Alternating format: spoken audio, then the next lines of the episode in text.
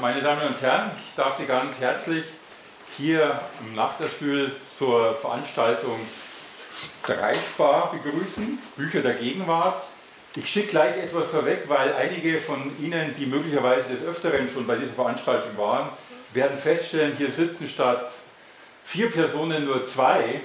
Die sind aber nun jetzt damit was zu tun, dass Corona und andere Viren momentan rumgehen und Thomas Groß-Bölting, Forschungsstelle äh, Zeitgeschichte der Universität Hamburg, der normalerweise mit uns ist, und Theresa Klummer-Beck, Helmut Schmidt Universität hier in Hamburg, sind beide, ich will nicht sagen dahingerafft worden, sie leben noch, aber sie sind jedenfalls nicht in der Lage, heute bei uns zu sein und mit uns zu diskutieren. Und da die Ausfälle jetzt so kurzfristig waren, haben Hilal Seskin und ich jetzt beschlossen, das jetzt so, so durchzuziehen weil ansonsten sozusagen, glaube ich, wären einige von Ihnen einfach völlig sinnlos hier gestrandet und hätten wieder heimgehen müssen, wie auch immer. Also wir machen das jetzt, wir streiten uns ganz fest, wir versprechen das und hoffen aber trotzdem, dass wir auch viel Inhalt rüberbringen über die Bücher, die wir eben besprechen. Vielleicht für diejenigen, die noch nie bei uns waren, ganz kurz was zum Veranstaltungsformat. Wie gesagt, streitbar Bücher der Gegenwart. Dies ist eine Kooperation zwischen dem Hamburger Institut für Sozialforschung, ich bin der Direktor dort, Wolfgang Knöbel, und dem Thalia Theater. Wir freuen uns immer, dass wir beim Thalia Theater sein dürfen. Hier oben im Nachtasyl funktioniert wunderbar. Wir kriegen unheimlich viel Unterstützung und es freut uns auch, dass so viele von Ihnen erschienen sind. Und das Ziel des Ganzen ist es, äh, mehr oder minder so ein bisschen auch die Diskussion in Hamburg die intellektuelle Diskussion zu bündeln. Hamburg ist ja vielleicht, wissen Sie das, kein so ganz einfacher Ort für gebündelte Diskussionen, weil die Zeitungslandschaft hier im Unterschied zu Berlin ein bisschen merkwürdig ist.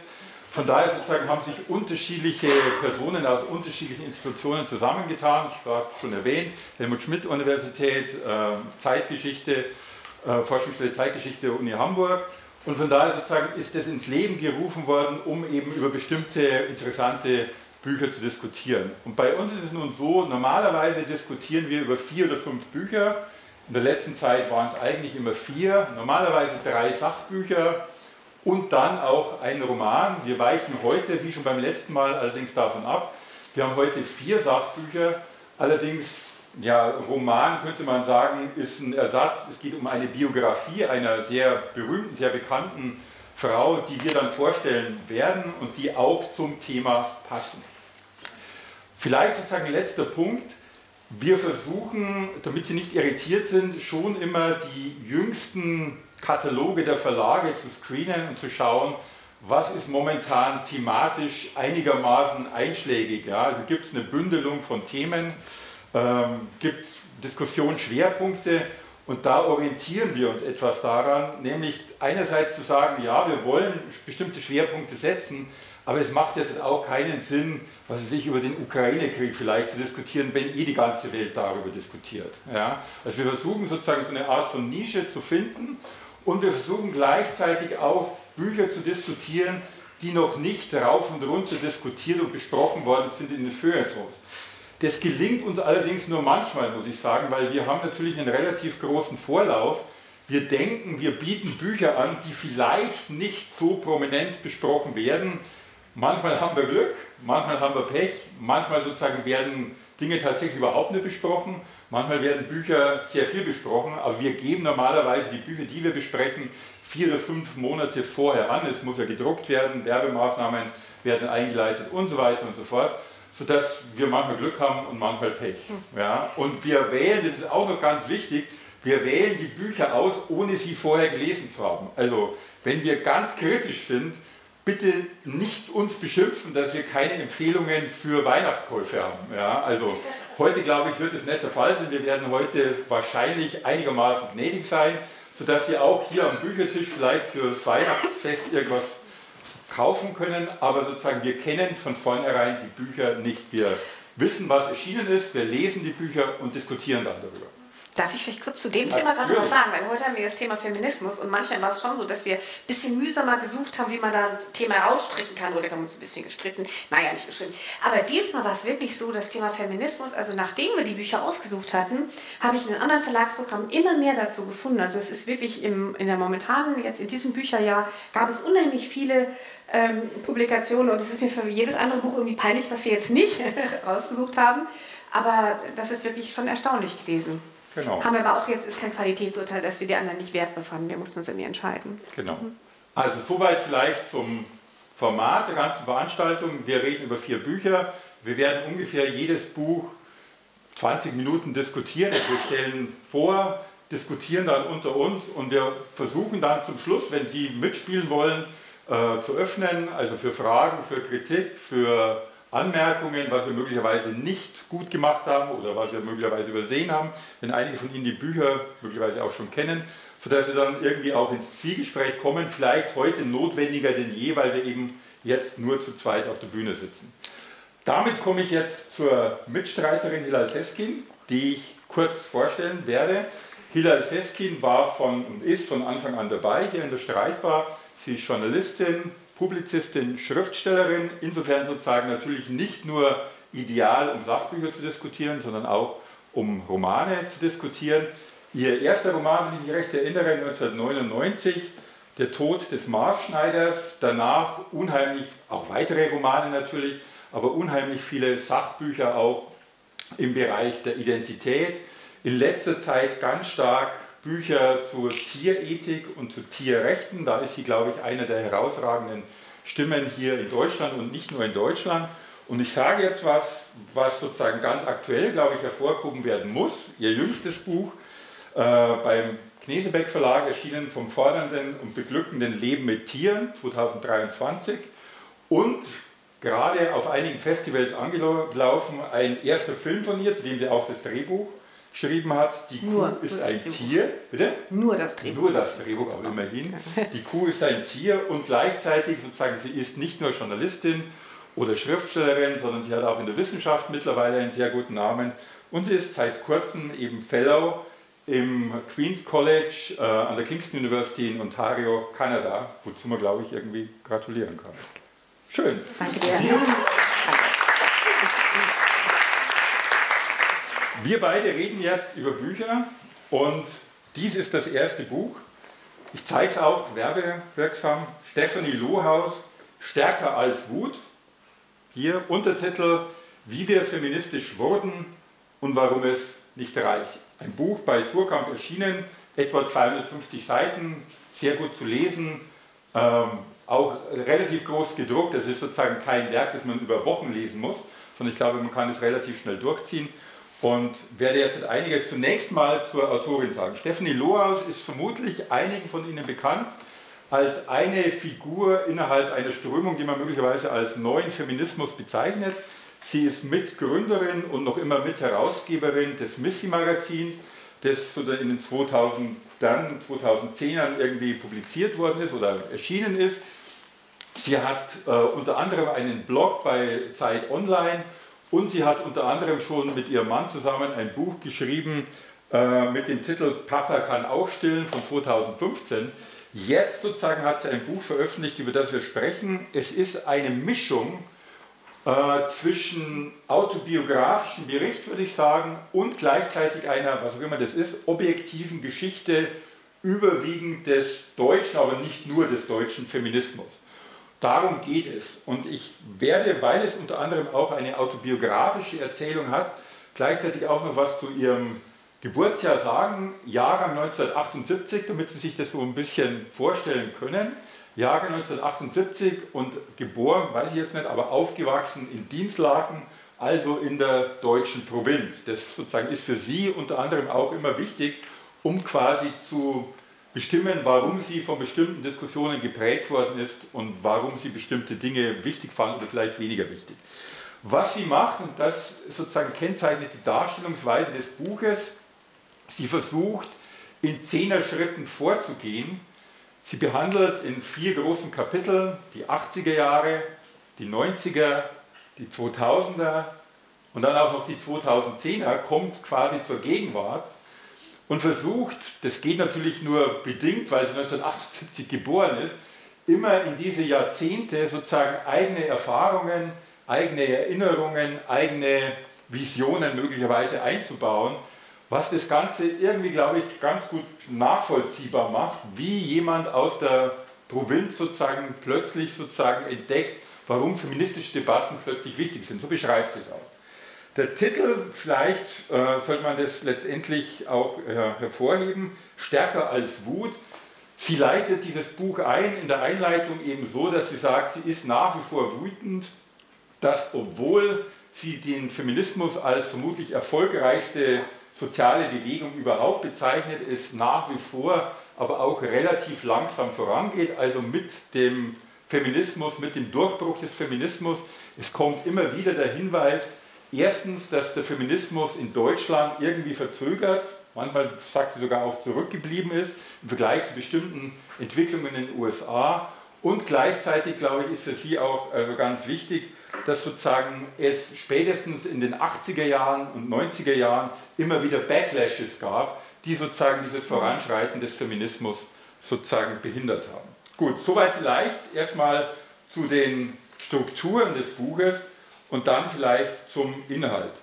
Der wichtige Punkt, glaube ich, ist, dass sie ganz am Anfang, glaube ich, relativ deutlich und relativ schnell deutlich macht, um was es sozusagen ihr geht. Ihr geht es darum, dass der Feminismus von bestimmten Werten gekennzeichnet ist, nämlich Freiheit und Gleichheit und Selbstbestimmung. Das ist sozusagen für sie sozusagen mehr oder minder die Kennzeichnung des Feminismus. Und letztendlich geht es für sie darum, sozusagen unterschiedliche feministische Bewegungen, sie redet nicht vom Feminismus, sondern sie redet von Feminismen sozusagen zu kennzeichnen und die dann letztendlich auch zu diskutieren. Ja? Und was sozusagen für sie ganz wichtig ist, ist zunächst mal folgende Erfahrung. Sie wächst auf in den 1980er Jahren als Kind in Dienstlaken im Elternhaus eines Akademiker-Ehepaares. Die Eltern sind Lehrer, die Eltern kommen irgendwie aus dieser 68er Generation. Und in dieser Zeit, in der sie in der Provinz aufwächst, begreift sie, glaube ich, erstmal noch gar nicht, was sozusagen vorgeht. Die Eltern sind eher antiautoritär, die sind sozusagen sehr liberal, wie auch immer. Und was sie sozusagen jetzt tut, sie versucht jetzt zu reflektieren darüber, was war denn eigentlich in den 70er Jahren, wo sie gerade auf die Welt kam, was war in den 80er Jahren einfach los. Und da sozusagen geht sie sozusagen dann jetzt als rückblickende Historikerin darauf ein, ja klar, das war die Zeit von Alice Schwarzer, das war die Zeit eines Gleichheitsfeminismus, das war die Zeit, in der sozusagen Simone de Beauvoir eine ganz wichtige Rolle spielte und in der dann auch sozusagen die Emma und Alice Schwarzer sozusagen eine ganz dominante Rolle spielte und von daher sozusagen, wenn es feministische Debatten in ihrem Elternhaus gab, dann kamen diese Debatten quasi über Simone de Beauvoir und natürlich alles Schwarzer sozusagen ins Haus. Dann geht sie über, ich muss ein bisschen kürzer werden, dann geht sie über in die 1980er Jahre. Sie geht, das ist für sie biografisch extrem wichtig, sie geht als Austauschschülerin in die USA und macht dort, was für sie, glaube ich, auch, was das Verständnis des Feminismus betrifft, sehr wichtig ist, macht für sie irgendwie wahnsinnig aus, dass sie sozusagen auch mit dem Rassismus konfrontiert wird. Also sie kommt auf eine Highschool. Die 90er.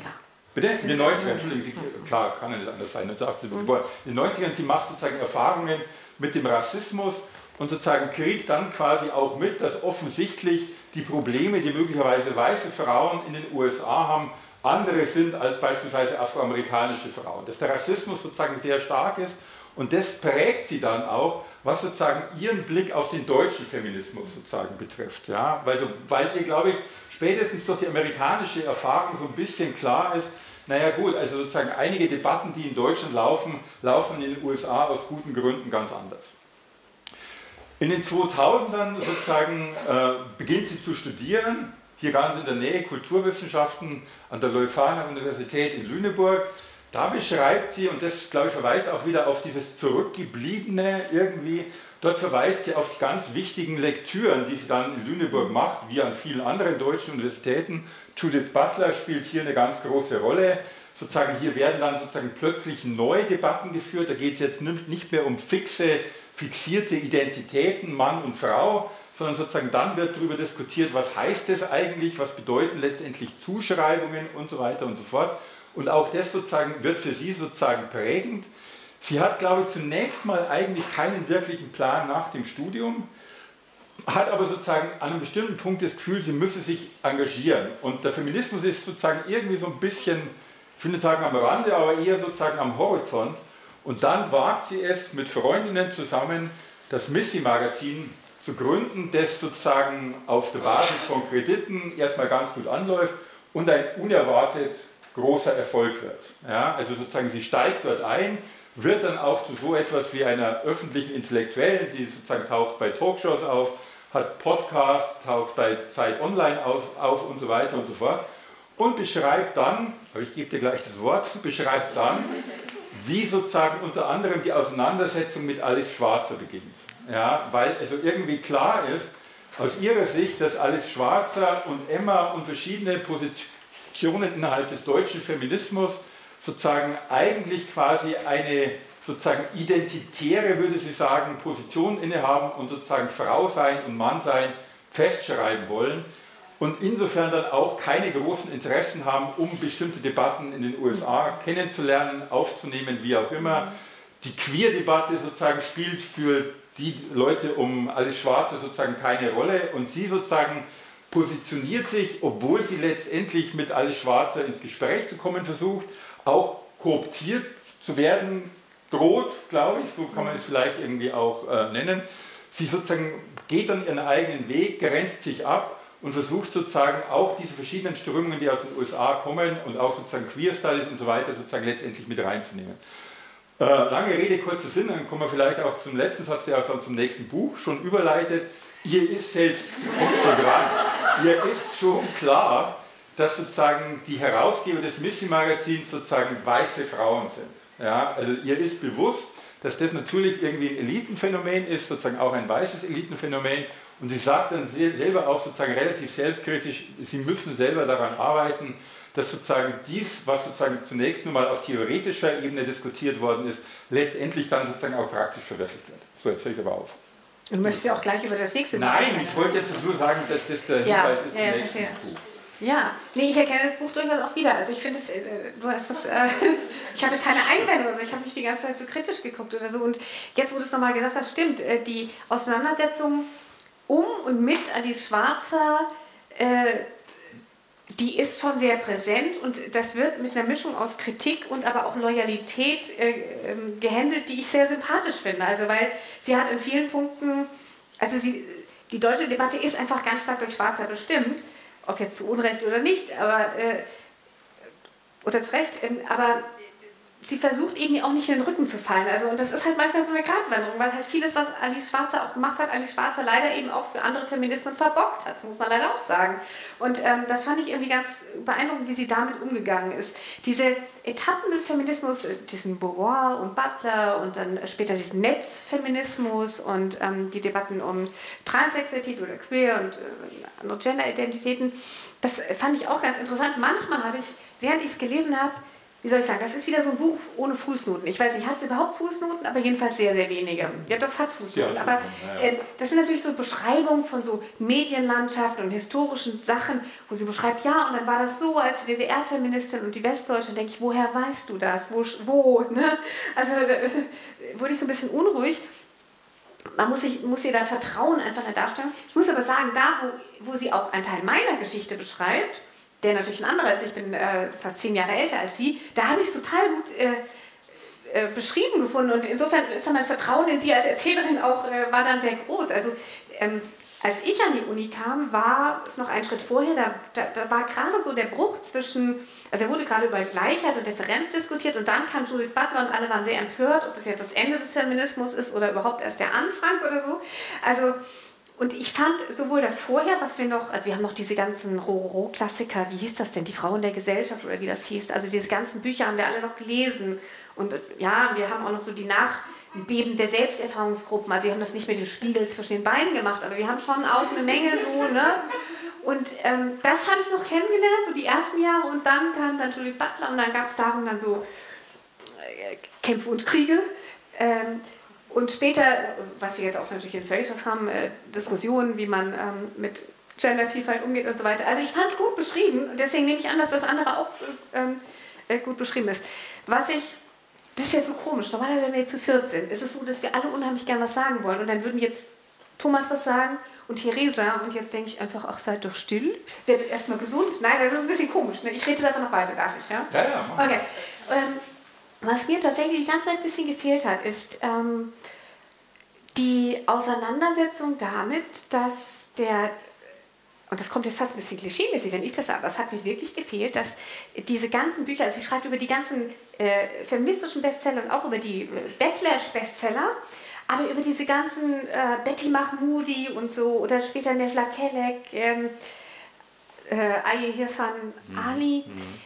also wo deutscher Feminismus oder wo jedenfalls das Topos der, der befreiten Frau in Kontrast gesetzt wird zu der unterdrückten muslimischen oder Kopftuchtragenden Frau das war in meiner Wahrnehmung immer ein starkes Thema, also auf dem Buchmarkt und in der Öffentlichkeit und auch übrigens in der Emma. Also ich glaube, es war 1993 ungefähr, äh, als zum ersten oder jedenfalls einmal die, so eine Fantifa-Gruppe irgendwie die Emma-Redaktionsräume gestürmt haben, weil es ihnen einfach echt auf die Nerven ging, wie die Emma immer so, boah, diese, diese unterdrücken, diese Kopftuchfrauen, wir müssen es runterreißen. Das ist jetzt meine, meine Zusammenfassung, aber es war halt schon sehr polarisierend und man kann eben auch sagen, sehr rassistisch agierend. Und das kommt leider in dem Buch überhaupt nicht vor.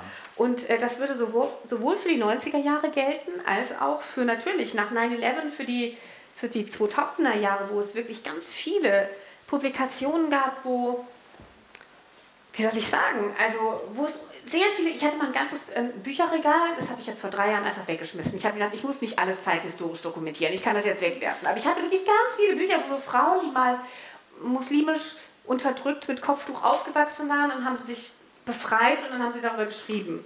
Das, das war wie ein Genre irgendwie, ja, und natürlich dann mal so von außen gespiegelt, ja. Mhm.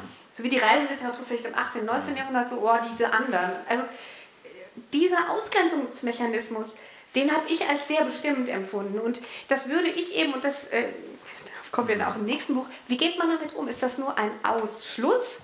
Also, dass man jetzt sagt, äh, die haben einfach nicht gecheckt, dass es so einfach nicht mhm. ist? Oder ist es nicht eher ein Definieren der, der freien Frau über eine andere, die dadurch zur anderen gemacht wird? So würde ich es mhm. eher verstehen. Aber das äh, fehlte mir auch so ein bisschen. Und auch in dem Kapitel, wo sie dann eben in die USA geht, und dann merkt sie, oh, es gibt ja auch schwarze, jüdische, gut, das merkt sie jetzt nicht nur in den USA, aber lesbische, behinderte äh, Frauen da habe ich auch gedacht, okay, und es gibt auch welche, deren Eltern waren MigrantInnen. Ja? Die tauchen fast nicht auf. Und das finde ich irgendwie bezeichnend. Ich will damit nicht das Buch disqualifizieren. Ich finde es, äh, also vieles ganz wunderbar und sie hat eine große Leistung. Also das ist ja auch ganz keine Frage. Stefan Lohaus und Missy Magazin will ich überhaupt nicht jetzt hier ans Bein pinkeln oder so. Aber äh, nur schon auch wie dieses Thema des Ausschlusses reinkommt, sogar da denke ich noch, hm, das ist aber ganz schön durch die Tapeten führen über Eck. Ja? Also, auch der mhm. Lernprozess war doch ein mhm. bisschen ja. äh, langsam. Oder, also, ja.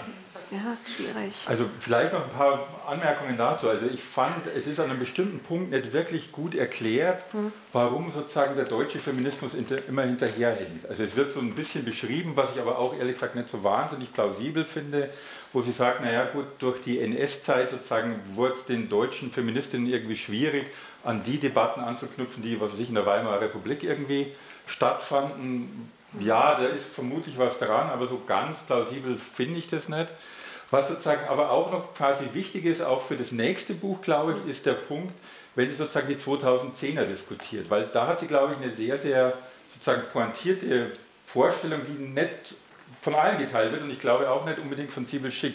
Mhm. Sie beschreibt da, wie sie unter anderem an zwei Themen, nämlich Sexarbeiterinnen und die Porno-Kampagne, sich sozusagen von Alice Schwarzer und Emma irgendwie abgrenzt. Ja, also sozusagen, sie hat hier eine ganz andere Position und so. Und in dieser Debatte sozusagen und in diesem Prozess der Abnabelung oder Abgrenzung von Emma beschreibt sie dann auch sozusagen diesen Netzfeminismus und auch diesen ja, despektierlich genannt Girly-Feminismus und sie kommt dann auch auf Beyoncé irgendwie zu sprechen. Ja? Und da sozusagen hat sie, glaube ich, eine sehr dezidierte Position, wo sie sagt, naja, also aus ihrer Sicht geht Feminismus mit Kapitalismus und Popkultur relativ gut einher. Da bin ich mir nicht sicher, ob Sibyl Schick das so teilen würde. Also sozusagen, es ist schon eine, glaube ich, eine, eine Position, die man durchaus kritisch diskutieren könnte. Aber ich weiß nicht, wie du das siehst. Also den Punkt habe ich völlig überlesen. Ich habe gar nicht gemerkt, dass der Beyoncé und äh, der Kapitalismus so positiv. Also, Boah, nee. Stimmt. Und äh, man muss aber trotzdem sagen, natürlich die Sexarbeitssache kommt. Ja, sollen wir nicht bei dem anderen Buch drüber sprechen? Also in beiden Büchern ist das Thema Sexarbeit, Pro und Contra und was ist die schlimmere Ausgrenzung und was ist die schlimmere Freiheitsein und so äh, kommt sehr prominent vor und ich würde mir jetzt gar nicht zutrauen, da die äh, genauen Unterschiede drin, äh, also das, mhm. da sehe ich das jetzt nicht. Ich weiß auch nicht, ob ähm, Lohaus jetzt so eine Kapitalismusverteidigerin äh, ist, weiß ich jetzt, habe ich auch nicht so gelesen. Nee, sie, also würde ich jetzt nicht sagen, dass sie eine Kapitalismusverteidigerin ist. Aber sozusagen, ihr scheint es eher unproblematisch zu sein, wenn feministische Inhalte mit popkulturellen und mhm. kapitalistischen Inhalten ja. quasi aber sie erzählt Das findet sie eher unproblematisch. Ja, sie erzählt ja eben aus einer tollen Phase, finde ich, dieser Netzfeminismus. Mhm. Das ist auch schön.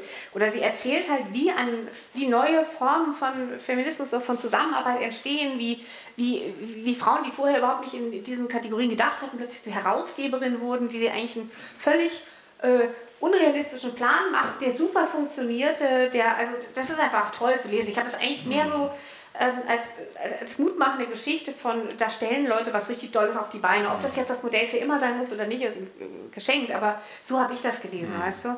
Und das. Ähm, genau, also ich will vielleicht auch noch zwei, zwei positive und unterstützende Sachen mhm. nochmal sagen. Also, was du jetzt ohnehin schon sagtest, also ich glaube, es macht relativ plausibel sehr plausibel sogar klar, mhm. wie sozusagen das Netz, also das Internet, tatsächlich auch dazu führte, dass sehr unterschiedliche feministische Stimmen mhm.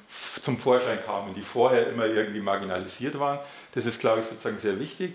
Und was ich sozusagen ihr also hoch anrechne als Leser, mhm. würde ich sagen, ist folgendes. Ich meine, dass ihre Beziehungen zu Alice Schwarzer nicht die besten sind, glaube ich, merkt man. Ja, also das merkt man deutlich. Aber ich finde sozusagen, sie hat dann sozusagen immer so viel, wie soll man sagen, Zurücknahme der eigenen Position, dass sie selber dann immer auch betonen kann, also alles, was uns möglicherweise, uns jetzt sie, von Alice Schwarzer und Emma irgendwie trennt, also es gibt sozusagen schon noch bestimmte Kernbereiche des Feminismus, wo wir übereinstimmen. Und unter anderem Nein heißt Nein. Mhm. Da sozusagen ist einfach quasi ein Punkt, der quasi Emma und was weiß ich, Missy Magazin sozusagen verbindet. Und das fand ich dann irgendwie sozusagen auch schön, sozusagen, dass man dann selbst im Streit sozusagen nochmal versucht, aufeinander zuzugehen. Das fand ich dann irgendwie sehr bewundernswert an einer bestimmten Stelle auch. Vielleicht darf ich da, ich greife jetzt einfach auch ein bisschen auf das nächste Buch äh, vor, aber es gilt für beide Bücher. Ich fand, beide haben so Stellen, das macht übrigens Sibel Schick auch, dass sie manchmal andere kritisiert. Sie analysiert die auch ziemlich genau, so äh, seitenweise, sagt sie so, das schauen wir uns jetzt mal genau an und dann analysiert sie das äh, und kritisiert. Und aber auch sie sagt, wir dürfen uns an den Fehler der anderen auch nicht festbeißen. Das sagt, glaube ich, Sibel Schick, schreibt das ein oder zweimal wörtlich und das ist aber bei Stefanie Loras auch so ein bisschen so. Also so ein konstruktiver, kritischer Umgang. Und das fand ich bei beiden irgendwie ganz angenehm, weil tatsächlich finde ich den Umgang mit Fehlern in, so in diesen öffentlichen Dis äh, Diskussionen, wo man natürlich, wir sind in so vielen Situationen, wo wir merken, wie andere bei denen es an, an die Öffentlichkeit kommt, äh, sch schlecht verhalten haben oder da fällt es ein, oh Gott, wir waren ja auch nicht besser oder irgendwie sowas in der Art. Und wie redet man darüber? Ja? Und ich finde, damit haben sie beide einen sehr guten Umgang. Also was alle Schwarze angeht, aber auch andere. Hm. Soll ich mal, oder? Ja? Machst du weiter? Ja, ich mache mal das äh, genau. Ich kann es zeigen. Ich kann es auch zeigen. Du zeigst also, zwei. Naja, ja, ja. Aber er zeigt es schon schön dann. Also gut. Dann also Sibel Schick, äh, geboren 1985, also nochmal ein paar Jährchen äh, jünger in Antalya geboren. Dann, wie alt war sie? Ich glaube 14. Ach Mann, das, du hast ja ja, weißen Feminismus canceln, genau, das ja die weißen Feminismus canceln, warum unser Feminismus feministischer werden muss, im Fischer Verlag. Ähm, das klingt jetzt so ein bisschen aggressiv irgendwie, deswegen ist mir das fast ein bisschen unnötig. Ist ja aber auch ein bisschen. Ja, das Buch hat Zähne, aber aggressiv ist es nicht. Und deswegen habe ich das eigentlich ganz gut auch schon, vielleicht was ganz Gutes vorausgeschickt zu haben. Sie greift an, aber sie verbeißt sie nicht. Also sie will den anderen nicht zerfleischen, aber sie, sie will schon was fordern. Nee, aber jetzt nochmal kurz zurück. Äh, sie ist mit 14 Jahren dann nach Deutschland gekommen und mir ist aufgefallen, das ist eine Premiere in zweierlei Hinsicht. Erstens ist es das erste Buch in der Streitbahn, was wir in all den Jahren vorstellen was von jemand äh, geschrieben wurde, deren Eltern eben als Arbeitsmigrantin nach Deutschland gekommen sind. Und zweitens ist es auch zumindest heute Abend und seit sehr langer Reihe möglicherweise auch das erste Buch von jemand, äh, die keine Akademikerin ist, also die keinen Studienabschluss hat. Und das ist eigentlich total absurd, das jetzt so zu, hervorzuheben, aber sie schreibt doch in dem Buch äh, explizit darüber und ich finde, das ist schon so bezeichnend, also diese Stelle, wo sie erklärt, warum sie kein Studium ähm, abgeschrieben hat, äh, äh, abgeschlossen hat, ja, die finde ich gleichzeitig bewegend und nüchtern. Also sie macht da kein großes, das wird kein, äh, wie soll ich sagen, das ist kein großes Wehklagen, aber sie beschreibt verschiedene Benachteiligungen, zum Beispiel, dass die Eltern keine Ressourcen da waren, um bei den Hausaufgaben zu helfen oder geholfen zu bekommen, eine undiagnostizierte ADHS, dann natürlich Sprachwechsel, Dinge, alles mögliche, kein Akademikerhaushalt und, und, und. Und das beschreibt sie alles so weil das ihr Thema ist. Es ist genau ihr Thema, wie, welche Menschen, welche Frauen sieht der klassische Feminismus der neuen Frauenbewegung, welche kommen zu Wort und welche kommen nicht zu Wort und warum. Und in ihrem Buch liegt ein ganz großer, also ein Schwerpunkt darauf, Gruppen ausfindig zu machen, die nicht zu Wort kommen und zu sagen, dass das alles wäre auch Feminismus, über die auch zu reden oder die reden zu lassen, für die zu reden, mit denen zu reden. Und da gehören eben, ja, äh, da gehören Migrationskontexte oder ökonomische Marginalisierung, alles Mögliche, also auch Behinderung. Ähm, sie geht das alles durch, Armut und ähm, ja. Jetzt werde ich mal versuchen, das ein bisschen systematischer zu machen, weil ich. Ähm, sie geht das so ähm, kapitelweise durch. Am Anfang beschreibt sie eigentlich noch eher dieses, ja, die sind nicht gleich und das ist in Ordnung. Da, da geht es eben darum, dass es äh, Themen gibt, die ausgelassen sind. Und was ist jetzt eigentlich äh, Feminismus oder was, was verpasst er? Der heutige Radikalfeminismus, Ihrer Meinung nach, definiert sich unter, unter anderem durch die Haltung gegen transgeschlechtliche und von Rassismus betroffene Menschen. Also nicht im Sinne einer Auslassung, sondern im Sinne einer, einer absichtlichen Positionierung man sagt etwas Besseres. Die Gleichheit oder die Gleichberechtigung oder die berufliche, die Karriere ähm, sei wertvoller und man positioniert sich eben gegen die anderen. Das wird im Laufe des Buches auch noch anders geschrieben, zum Beispiel gegen die, die, ähm, die derweil die Küche aufräumen. Das macht man selber nicht, weil man macht ja hochwertigere Arbeit und macht damit Karriere. Das stimmt natürlich, das ist ein Problem. Und solche Probleme spricht sie an. Hier auf Seite 64 gibt es noch etwas. So ist im Radikalfeminismus der Gegenwart, mit Radikalfeminismus meint sie einfach so zweite Frauenbewegung Feminismus, äh, der Gegenwart, den ich als weißen Feminismus verstehe und im Weiteren als solchen bezeichne, eine der sichtbarsten Themenschwerpunkte die Bekämpfung der Menschen- und Grundrechte von mehrfach marginalisierten Personen. Das ist natürlich eine starke These, weil äh, man könnte sagen, okay, da wurden welche vergessen, aber sie meint, die, wurden, die werden tatsächlich immer wieder aktiv ausgeschlossen. Und ähm, sie geht verschiedene Sachen durch, zum Beispiel der öffentliche Raum. Äh, Sicherheit im öffentlichen Raum. Darauf hatte ich ehrlich gesagt, das war mir vorher noch nicht so, ich habe das so noch nicht gelesen oder mir noch nicht überlegt. Wie viele sind in diesem Buch sehr, es war schon, es weitet den Blick schon. Ja? Und sie sagt, normalerweise denkt man so, oh ja, lass uns doch mehr Polizei etablieren und mehr Straßenlaternen, dann wird alles sicherer, wenn wir, hm, hm. Und dann sagt sie, ja, aber das gilt aber nicht für alle Leute. Es ist nicht so, dass alle Leute mit, mit, mit, jedem, mit jeder Physis freudig auf einen Polizisten, eine Polizistin zugehen und sagen, hilf mir und dann werden sie geholfen. Ja, das stimmt natürlich, ja. Also es gibt Menschengruppen, die werden dadurch einfach systematisch äh, kontrolliert, schikaniert. Insofern führt Polizei nicht einfach zu mehr Sicherheit, ja, und auch nicht für jeden und jede. Das ist natürlich richtig. Ja? Ähm, das ist zum Beispiel so ein Thema, wo sie sagt, hey Leute, ihr müsst doch mal gucken, wen trifft denn das wirklich, wenn man das einfach mal so fordert ich finde das mal schön, mehr Polizisten an jeder Straßenecke. Ist das wirklich für alle Leute so gut unter den bestehenden Verhältnissen? Ja. Oder worauf sie in einem anderen äh, Kapitel des Buches eingeht. Ich will das richtig zitieren, deswegen gucke ich gerade nach, wie das heißt. Ähm, genau, das hieß eben Sicherheit für wen, Feminismus und die Polizei, politische Teilhabe. Da geht sie auch auf das Thema ähm, Wahlrecht ein. Und es ist ja in Deutschland nach wie vor so, dass Menschen, auch wenn sie lange in Deutschland leben, dass sie, wenn sie nicht eingebürgert sind, dass sie eben nicht wählen dürfen. Manchmal kommunales Wahlrecht, dann aber auch wieder nicht. Aber jedenfalls, sie dürfen die Gesetze dieses Landes nicht mitbestimmen. Und das ist ja eigentlich unter demokratischen Bedingungen schon ein Problem. Ja? Weil das ist ja die Idee der Demokratie, die unter einem Gesetz leben müssen, es sie eigentlich auch mit formulieren dürfen. Und dann gibt es die Standardantwort, ja, dann lasst euch doch einbürgern. Ja? Ist ja auch leicht gesagt. Und sie beschreibt einfach die Hürden und die Erschwernisse eines solchen Einbürgerungsprozesses. Wie schwierig das ist, was man da alles können und vorweisen muss oder was auch nicht. Zum Beispiel ähm, die finanzielle Seite. Dazu lese ich vielleicht mal was vor. Das fand ich nämlich irgendwie so ganz niedlich. Also, ja, ganz lustig. Wie sie so schreibt was für ein Schreibstil hat sie überhaupt? Also es ist auch wie bei Lohaus eigentlich so eine Mischung ist autobiografisch und beschreibend und kommentierend. Ne? Manchmal ein bisschen polemisch, ja, aber auch nicht arm. Es ist nicht so wie bei Lohaus, wo sie tatsächlich sozusagen Einblick in ihre Biografie gibt. Das nee, ist bei das ihr das ist bei ihr sozusagen ah, punktuelle Erfahrung. Gegenball, ja, punktuelle, genau. Also sie hat jetzt ihr, irgendwie ihre Einbürgerung da gekriegt ich lief dann in den Supermarkt, hatte das Bedürfnis, etwas Leckeres zu kaufen, einfach zur Feier des Tages und hatte das Gefühl, mir alles leisten zu können. Als wäre die Einbürgerungsurkunde eine Kreditkarte, die ich nicht begleichen muss. Streng genommen war das vielleicht eine Art Entlastung. Zu wissen, dass ich keiner Behörde mehr meine Kontoauszüge vorzeigen muss, um meine Anwesenheit in diesem Land zu rechtfertigen. Endlich Dispo. Geil. Ja? Und das finde ich irgendwie eine schöne Stelle. Das habe ich mir nicht klar gemacht, dass andere Leute natürlich viel mehr darauf achten müssen, wenn so ein Anerkennungsverfahren ist, was bei der Schufa über dich steht oder was auf deinem Konto ist oder nicht ist oder sowas in der Art. Ja, das ist noch ein wichtiges Thema. Dann ähm, geht es auch, das finde ich äh, sehr starke Teile des Buches, um den öffentlichen Diskurs.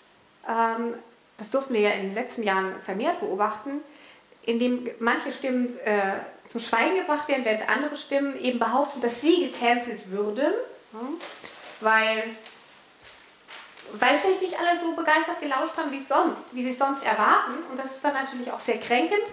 Und dann beschweren sie sich, dass ihnen der Mund verboten wurde. Also da gibt es immer wieder so Stellen, wo sie äh, aus den Medien äh, zitiert, wo sie öffentliche Diskussionen äh, zitiert und wo sie sagt, Leute, das zum Beispiel ist keine Entschuldigung. Das Phänomen kennt man ja auch, wenn Leute sich entschuldigen für einen Rassismus oder für einen sexistischen Vorfall. Das sind so komische, verdruckste Wörter.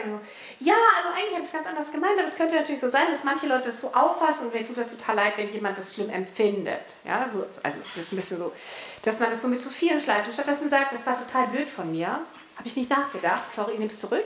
Nicht so, sondern und äh, dafür hat sie dieses Wort der Non-Pology, die Nichtentschuldigung. Also solche Szenen aus der Bundesrepublik der letzten zehn Jahre oder so bringt sie immer wieder ganz schön. Hat sie so heran und ich muss zugeben, manchmal waren es so Stellen, da zitiert sie auch mal Sarah Kuttner eine längere Stelle, denke ich, oh naja, so schlimm ist das eigentlich gar nicht, oder?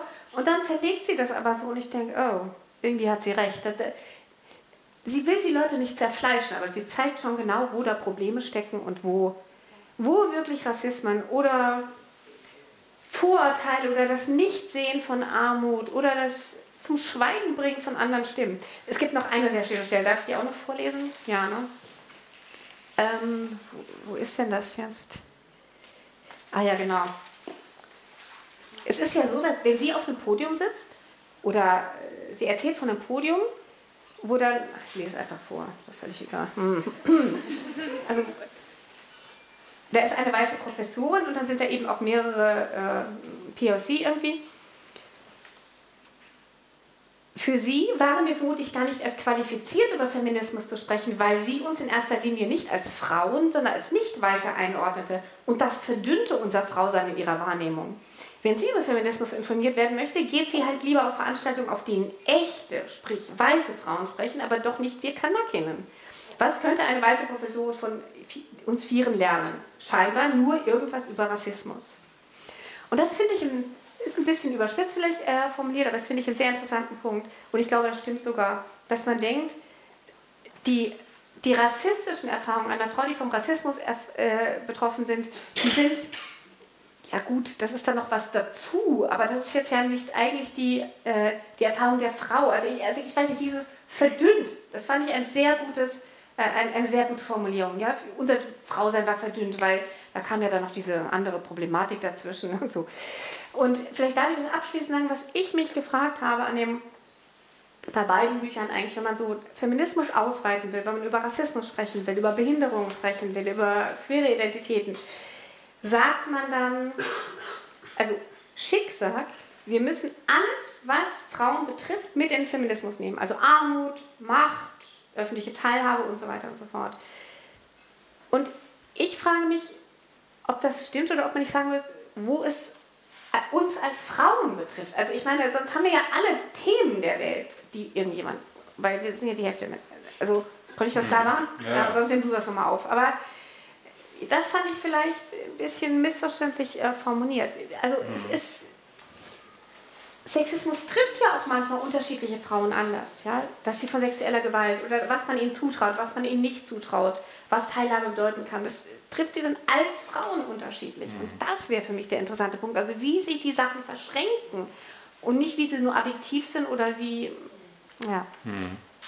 Also ich würde in, in mhm. vielen zustimmen. Also das Buch hat starke Passagen. Ich würde auch zum Beispiel dieses Kapitel, wo sie über Polizei und mhm. Verschärfung des Strafrechts nachdenkt, würde ich sagen, ist einer der stärksten Kapitel. Ich würde allerdings wahrscheinlich im Unterschied zu dir schon sagen, dass sie anders als Lohaus schon deutlich schärfer, und zwar deutlich schärfer sozusagen auf alle Schwarze und andere mhm. reagiert. Also die Sprache schon enorm scharf. Also sie sagt, Zunächst mal, weißer Feminismus ist Teil des kapitalistischen Systems. Das kommt schon in der Einleitung. Ja was jetzt vielleicht auch stimmt, da muss man jetzt vielleicht erstmal gar nicht drüber diskutieren. Aber sie sagt natürlich auch, dass erstens sozusagen ähm, letztendlich der weiße Feminismus sozusagen ganz stark einer ist, der mit Rassismus durchzogen ist. Er, sie bezeichnet unter anderem auch das faschistische Denksystem von Alice Schwarzer, also solche Begriffe kommen vor. Also nicht, dass ich unbedingt irgendwie sagen würde, ich hänge mich jetzt sozusagen an einzelnen Formulierungen mhm. auf, aber ich würde schon sagen, und das verweist jetzt auf deinen letzten Punkt, also ich komme aus der politischen Soziologie irgendwie und frage mich natürlich, okay, ich meine Feminismus, also bei Lohaus die stärkste, die erfolgreichste, erfolgreichste soziale Bewegung. Man braucht als soziale Bewegung natürlich irgendwie auch Koalitionen. Und die Frage, die an einem bestimmten Punkt auftaucht, also mit wem koaliert man hier dann letztendlich, wenn sozusagen die Abgrenzungen so scharf sind? Sie sagt an einer Stelle auch, da konnte ich ihr nicht folgen. Also Minderheiten, also Minderheiten meint jetzt Minderheiten innerhalb des Feminismus, ja, können sich gar nicht abspalten. Ja, also sozusagen die radikalste Minderheitenposition spaltet sich nicht ab, weil das gar nicht möglich ist. Ja, und da frage ich mich, wie wird eine feministische Bewegung sozusagen in Zukunft bestimmte Durchschlagskraft haben, wenn gleichzeitig, und das kommt jetzt natürlich auf deinen Punkt zurück, wenn gleichzeitig sozusagen diese Art des Feminismus, den jetzt Schick sozusagen stark macht, letztendlich eigentlich mit allen Problemen der Welt kämpft. Also mit Imperialismus, mit Kapitalismus, mit Armut, mit und so weiter und so fort. Das macht die Sache sozusagen, glaube ich, schwierig, weil man sich dann überlegt, welche Art von sozialer Bewegung soll das eigentlich sein, es sei denn, dass es natürlich immer wieder Gruppen gibt, die sozusagen an einem bestimmten Punkt quasi ihren Finger heben und sagen, das ist ungerecht, das ist gemein, das ist sozusagen wie auch immer. Ja, aber als soziale Bewegung scheint mir das an manchen Orten zu verschwinden, weil man sich auch fragt, Moment, wie ist jetzt da die Zusammenarbeit möglicherweise mit den Gewerkschaften? Geht da Feminismus und Gewerkschaftsarbeit so einfach einher? Wie ist es sozusagen mit anderen Gruppierungen und Parteien oder so? Würden die da überhaupt mitzielen und mitziehen? Also solche Fragen stellen sich dann sozusagen, was ist eigentlich politisch durchsetzbar?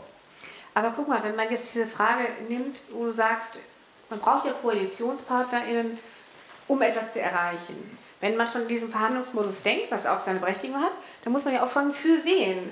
Und das ist schon die richtige Frage, die sie aufwirft. Mit, für wen kann man bei bestimmten Koalitionen, für wen, ich möchte jetzt nicht die Arme von Schwarzer jetzt nehmen, aber ich meine, ein bestimmter Feminismus, für wen hat er dann was erreicht, wenn es dazu führt, dass äh, eine Frau mit dem Kopftuch zwar vielleicht unterbezahlt putzen darf, aber nicht Rechtsanwältin werden darf, dann hat doch dieser Feminismus für diese Frauen überhaupt nichts gebracht, oder?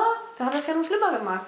Also das äh, oder auch diese Frage mit der Arbeit oder ob Arbeit fair verteilt ist, ne, dass sie eben auch sagt, ja, das mit dieser Hausarbeit, der bezahlten Hausarbeit ist schon auch ein Problem, ja, wie wir bejubeln die Gleichberechtigten, die vorne stehen, die Karrieren machen oder wie heißt diese Facebook, diese ewig, äh, ehemalige Facebook-Managerin Cheryl Dingsbums, wie heißt sie? Ich well, also hat sie, die hat auch ein Buch darüber geschrieben. Also sie ist eine ganz, okay. also eine, eine ganz bekannte Managerin in den USA, äh, die auch ein Buch darüber geschrieben hat, wie das ist mit den Frauen und der Karriere. Natürlich, eine bestimmte Form von Karriere wird von wenigen Frauen erreicht. Man muss aber auch sagen, dass hinter so einer Karriere natürlich wieder viele andere Frauen stehen, die die Arbeit machen, die man nicht machen kann, um so eine Karriere zu bekommen. Und wenn man dann, äh, ja, das gehört schon dazu, kann man sagen, okay, toll, dass wir das jetzt erreicht haben, aber für wen haben wir denn da, für welche Frauen haben wir denn was erreicht? Also insofern, finde ich nicht, dass man nur sagen, ja. das macht die Sache nur schwerer, wenn wir jetzt auch noch drüber nachdenken, dass es, dass es Haushaltshilfen gibt, sondern das ist, Haushaltshilfen sind ja tatsächlich Frauen, für die, äh, äh, ja, um die es gehen sollte. Also mir ist schon klar, dass natürlich sozusagen die Fragen, die du dir jetzt stellst, irgendwie sozusagen völlig legitim sind und auch also einen Punkt treffen. Ich würde aber schon sagen, also wenn ich mich quasi in den politischen Kampf begebe, würde ich wahrscheinlich auch an einer bestimmten Stelle natürlich einerseits mobilisieren wollen, leuchtet ein, und das kann man wahrscheinlich durch eine radikale Sprache. Aber ich frage mich natürlich auch, wenn ich solche Begriffe wie faschistisch oder der weiße Feminismus ist von rechtsextremen Denken durchzogen, ob ich da jetzt tatsächlich so viele Punkte mache, weiß ich jetzt einfach nicht. Ja, weil natürlich können wir immer hm. darüber diskutieren, wir heben sozusagen alle Benachteiligungen der Welt auf, wir machen die Revolution. Ja, kann man machen. Aber sozusagen, ich glaube, das ist keine wirkliche politische Option. Und da würde ich sagen, an einem bestimmten Punkt hm. fehlt mir sozusagen auch so ein bisschen irgendwie das Gespür dafür, mit wem kann man denn eigentlich sozusagen hier Koalitionen noch schieben. Aber weißt du, also das, bevor ich das Buch gelesen hatte und nachdem wir es schon ausgesucht hatten, glaube ich, habe ich irgendwas gelesen, wo Sibel Schick irgendwo schrieb, oh, alle reden darüber jetzt, wie ich, wie ich mich ausdrücke, sollen doch lieber mal zuhören, wie, was ich sage oder so in der Art. Ne? Und dachte ich, oh Gott, das Buch, das wird ja was, ja. Weil ich finde schon, dass bei einem Buch zentral, äh, klar, wie man sich ausdrückt, ist jetzt nicht eine Nebensache in einem Buch, ja. Aber dadurch hatte ich so ein negatives Vorurteil, dass ich dann mit sehr großer Erleichterung dann durch dieses Buch lesen gegangen bin, weil ich habe sowas wie Faschistisches, das habe ich überhaupt nicht gelesen. Wird schon stimmen, wenn er es gemerkt hat. Aber ich habe so viel Schlimmeres erwartet sozusagen. Also ich denke, ach komm, schenken wir ihr das. Ähm, ich finde dieses Buch, ich weiß nicht, ob sie die beste ist, darin Koalition, äh, aber das ist noch gar nicht ihr Punkt. Ich finde, dieses Buch bietet wirklich eine Reise an. Es bietet eine Reise zu sehen, was, worüber wenig gesprochen wird. Und das finde ich, tut sie sehr gut. Ob sie über Armut spricht oder ähm, ob sie über das mit diesen Straßen spricht, mit der, mit der öffentlichen Sicherheit äh, auf den Straßen. Das macht sie sehr gut. Sie hat auch einen sehr langen Teil ähm, ja, über Sexarbeit und ganz ehrlich, ich, mir ist diese Frage, ich bin da so, ich finde, der eine hat recht und dann hat die andere recht, dann hat die eine wieder recht, dann hat die andere recht und ich finde auch, dass beide gleichzeitig immer Unrecht haben. Deswegen habe ich diesen Teil übersprungen, den kann ich irgendwie gar nicht beurteilen. Ich äh, schaffe es nicht mehr in dieser Frage ein ähm, gutes Urteil zu bilden, schon seit Jahrzehnten eigentlich.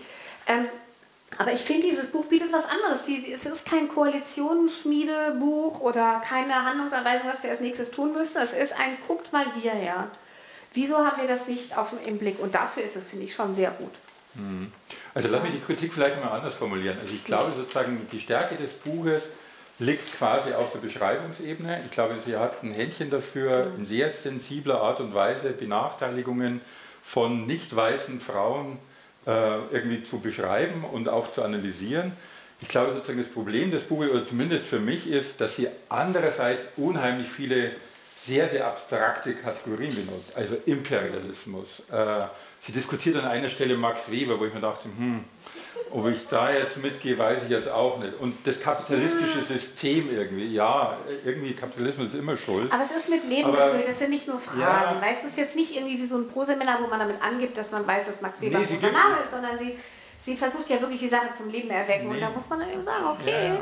nee, sie ist keine Professorin für Soziologie, lieber Wolfgang, weißt du? Ja, aber ich würde jetzt auch nicht sagen, dass ich sozusagen im Prinzip Soziologen als Belege meiner eigenen Sachen sozusagen nehme, wenn ich mich da nicht wirklich auskenne. Versteht ihr, das ist schon ein Unterschied, ob ich sage, ich bin, oder wenn ich selbstbewusst am Anfang eines Buches sage, ich bin keine Akademikerin und dann aber sozusagen in die Wissenschaft eingreife und sage, es ist gute Wissenschaft und es ist schlechte Wissenschaft. Finde ich ein bisschen problematisch, das macht sie auch. Wir wollen es jetzt hier nicht festbeißen. Wir beißen uns nicht fest. Wir mhm. müssen ja ohnehin weitermachen. Ja, ja. Hat sie das wirklich gesagt, dass es gut ist? Nein, das hat sie Doch, hat sie. hat sie. Ja, ich stehe Wort gegen Wort. Okay. Okay, gut. Wir klären das danach. Gut, zum nächsten Buch. Wir hatten jetzt zwei Bücher, also von Schick und Lohaus, die aus dem Leben gegriffen sind, an einer bestimmten Stelle, die sozusagen was mit sozialen Bewegungen zu tun haben, die was mit Kämpfen zu tun haben, die was mit Konflikten, mit Auseinandersetzungen zu tun haben. Und wir gehen jetzt zu einem scheinbar ganz anderen Buch und vielleicht muss man das gar nicht als feministisches Buch bezeichnen, obwohl sie Feministin ist, aber sozusagen die Thesen, die Miranda Fricker, um dieses Buch geht, epistemische Ungerechtigkeit, Macht und die Ethik des Wissens, weil dieses Buch auf unterschiedliche Kontexte angewendet werden kann, mhm. auf rassistische Kontexte, auf sexistische Kontexte, was auch immer. Es ist aber jedenfalls ein philosophisches Buch. Ich sage vielleicht was, bevor ich zur Autorin komme, noch was zum Stil des Buches. Das Buch ist zweifellos ein philosophisches Buch. Ja. Es ist aber jetzt nicht geschrieben in einer extrem komplizierten Fachterminologie. Ja. Aber es liest sich auch nicht so einfach wie Lohaus und Schick. Das Buch selber, was es an manchen Stellen vielleicht eher schwierig macht, ist nicht, dass man sozusagen die Argumente nicht kapiert, sondern eher, dass sozusagen sehr, sehr viele Umwege gegangen werden. Ja? Also bestimmte Dinge werden angesprochen, wo man sich als Laie denkt, gut, das könnte vielleicht Philosophieprofessorinnen interessieren, aber nicht vielleicht den Laien. Aber sozusagen, sie geht halt diese Schleifen durch, weil es eben sozusagen ein Fachbuch ist. Eines übrigens, das sozusagen 2007 im Englischen erschienen ist. Es ist gerade übersetzt worden, es ist ein Buch, das 16 Jahre alt ist. Und dieses Buch ist mittlerweile zum Klassiker geworden, unfassbare Zitationszahlen auf Google Scholar, da kann man einfach mal nachschauen, wie häufig dieses Buch zitiert worden ist. Also es ist sozusagen das erste Buch einer damals noch sehr, sehr jungen Philosophie-Doktorandin, Doktorin, sie war keine Doktorandin mehr, 19, äh, 2007 sozusagen erschienen. Und ähm, ja, von enormer Schlagkraft und, und ja, Fähigkeit, sozusagen öffentliche Diskurse zu beeinflussen. Ich sage jetzt zunächst mal was zu ihr selber. Sie ist Jahrgang 1966, machte in England ihre, ihr Studium, zunächst glaube ich in Kent und danach in Oxford und hat dann bei Bernard Williams in Oxford sozusagen promoviert, was insofern, glaube ich, wichtig ist zu betonen, weil sie sozusagen aus einer bestimmten heterodoxen Tradition der sprachanalytischen Philosophie kommt. Ja, also einer Philosophie, die sehr genau mit Sprache umgeht, die sehr genau sozusagen sprachliche Äußerungen seziert und auseinanderlegt, wie auch immer, und das auf eine sehr, sehr langsame manchmal, aber sehr, sehr genaue Art und Weise. Und Bernard Williams ist unter anderem einer derjenigen, der sozusagen unter anderem auch von unterschiedlichen philosophischen Kontexten geprägt ist, der kein orthodoxer Theoretiker ist, sondern immer sehr unterschiedliche Anregungen quasi aufgenommen hat und das ist auch bei ihr der Fall, weil sozusagen neben dem Rückgriff auf die analytische Philosophie taucht bei ihr auch der aristotelische Tugenddiskurs auf, was ihr sozusagen fremd und merkwürdig ist. Aber sozusagen das zeichnet sie aus, dass sie sozusagen hier über Sprache ganz langsam, aber auch sehr genau diskutiert. Das Schöne ist, sie verwendet häufig Beispiele aus der Literatur und auch aus dem Film. Also die Verfilmung von Patricia Highsmith, The Talented Mr. Ripley, taucht sozusagen an ganz prominenter Stelle auf Mark Twain taucht auf an prominenter Stelle, Harper Lee taucht auf, wo es um Rassismus dann auch geht. Und an diesen Beispielen arbeitet sich ab, nicht nur ab, aber sozusagen unter anderem auch. Gut, um was geht es denn eigentlich? Ja, es geht im Prinzip letztendlich um zwei Themen. Das eine ist Testimonial Injustice, so heißt es auf Englisch. Zeugnisungerechtigkeit ist die deutsche Übersetzung. Und die andere Sache, um die es geht, die allerdings im Buch sehr viel kürzer abgehandelt wird, ist hermeneutische Ungerechtigkeit. Vielleicht ganz kurz, um was es geht. Zeugnisungerechtigkeit ist etwas, was sozusagen eigentlich der Normalfall ist im Alltagsleben, weil wir mit Stereotypien an bestimmte Personen rangehen, Stereotypien bestimmte Personen beurteilen und es gibt natürlich sozusagen bestimmte Stereotypien, die sozusagen auf kollektive Identitäten zurückverweisen. Also die Frau im Unterschied zum Mann, der Afroamerikaner im Unterschied zum White American oder wie auch immer. Also diese Arten von Stereotypien haben wir.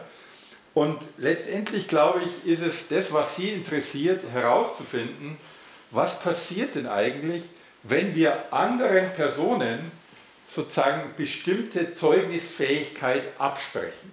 Ja, und das Beispiel, das verwendet, oder eines der Hauptbeispiele, das verwendet, ist eine Situation aus dem auch verfilmten Highsmith-Roman The Talented Mr. Ripley, wo es darum geht, dass es um ein Gespräch geht, wo der Frau quasi abgesprochen wird, dass sie sozusagen rational urteilen kann über das Verschwinden ihres Geliebten oder ihres Freundes und der Vater des Verschwundenen sozusagen zu ihr sagt, also lass jetzt mal diese blöde weibliche Intuition, also jetzt sollen doch einfach mal Fakten gelten. Ja, das ist so ein typischer Fall davon, dass einer Person Zeugnisfähigkeit abgesprochen wird und letztendlich Zeugnisungerechtigkeit herrscht.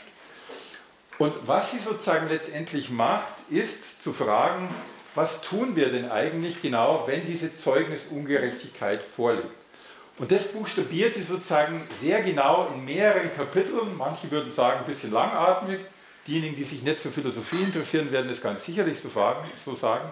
Aber was sie tut, ist zu sagen, okay, wenn es wirklich so ist, dass wir einer Person sagen, sie ist nicht wirklich urteilsfähig oder wir trauen ihr nicht so ganz oder sie hat ein Problem mit ihrer Glaubwürdigkeit, dann schränken wir ihren Status als Wissende ein. Sie ist keine wirkliche Person, weil de facto sozusagen ihr bestimmte kognitive Fähigkeiten und diese kognitiven Fähigkeiten sozusagen machen das Menschsein aus, einfach sozusagen letztendlich abgesprochen werden. Mhm. Wenn man sozusagen einer Person sozusagen nicht zugesteht, dass sie ein rationales Urteil fällt oder ein vernünftiges, auch emotionales Urteil, dann schränkt man deren Entwicklungsfähigkeiten ein. Dann entehrt man diese Person. Dann sozusagen macht man diese Person schlecht und sozusagen also führt das herbei, was man im Soziologischen auch als Self-Fulfilling Prophecy bezeichnet. Also eine sich selbst erfüllende Prophezeiung, Personen, denen ständig sozusagen diese Testierfähigkeit, diese Zeugnisfähigkeit abgesprochen werden, diese Personen entwickeln sich auch nicht dementsprechend, sodass sozusagen sie zur Karikatur ihrer eigenen Person letztendlich auch werden.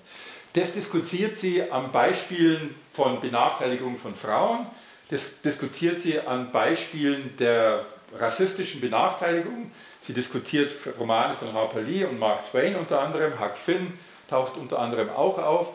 Also das, glaube ich, wird alles sehr schön durchbuchstabiert. Es wird immer gefragt, ist es überhaupt eine Ungerechtigkeit, wenn jemand Testierfähigkeit abgesprochen wird, weil manchmal kann es einfach nur zufällig sein. Ab wann ist es systematisch? Ab wann sozusagen wird es wirklich lebensbedrohend im Sinne, dass der eigene Lebensentwurf nicht mehr quasi verwirklicht werden kann? Das sozusagen wird ganz genau durchbuchstabiert. Das andere Thema wird sehr viel kürzer abgehandelt, finde ich ein bisschen ein Problem. Das ist die hermeneutische Ungerechtigkeit. Was ist hermeneutische Ungerechtigkeit? Sie macht es, glaube ich, auch an einem Beispiel fest, an einem Beispiel der 60er, ich habe es vergessen, oder 1970er Jahre, wo eine Frau ganz offensichtlich, wie gesagt 1960er oder 70er Jahre, sexuell von ihrem Chef im Büro belästigt wird, ja, angegrapscht wird, wie auch immer. Und sozusagen die Frau beschreibt im Nachhinein, dass sie in den 60er oder 70er Jahren eigentlich gar keine Sprache dafür hatte, was passiert ist. Weil sozusagen das einerseits war das normal offensichtlich, ja, also es gab nicht andere Personen, die sich dagegen aufgelehnt haben, die protestiert haben, wie auch immer.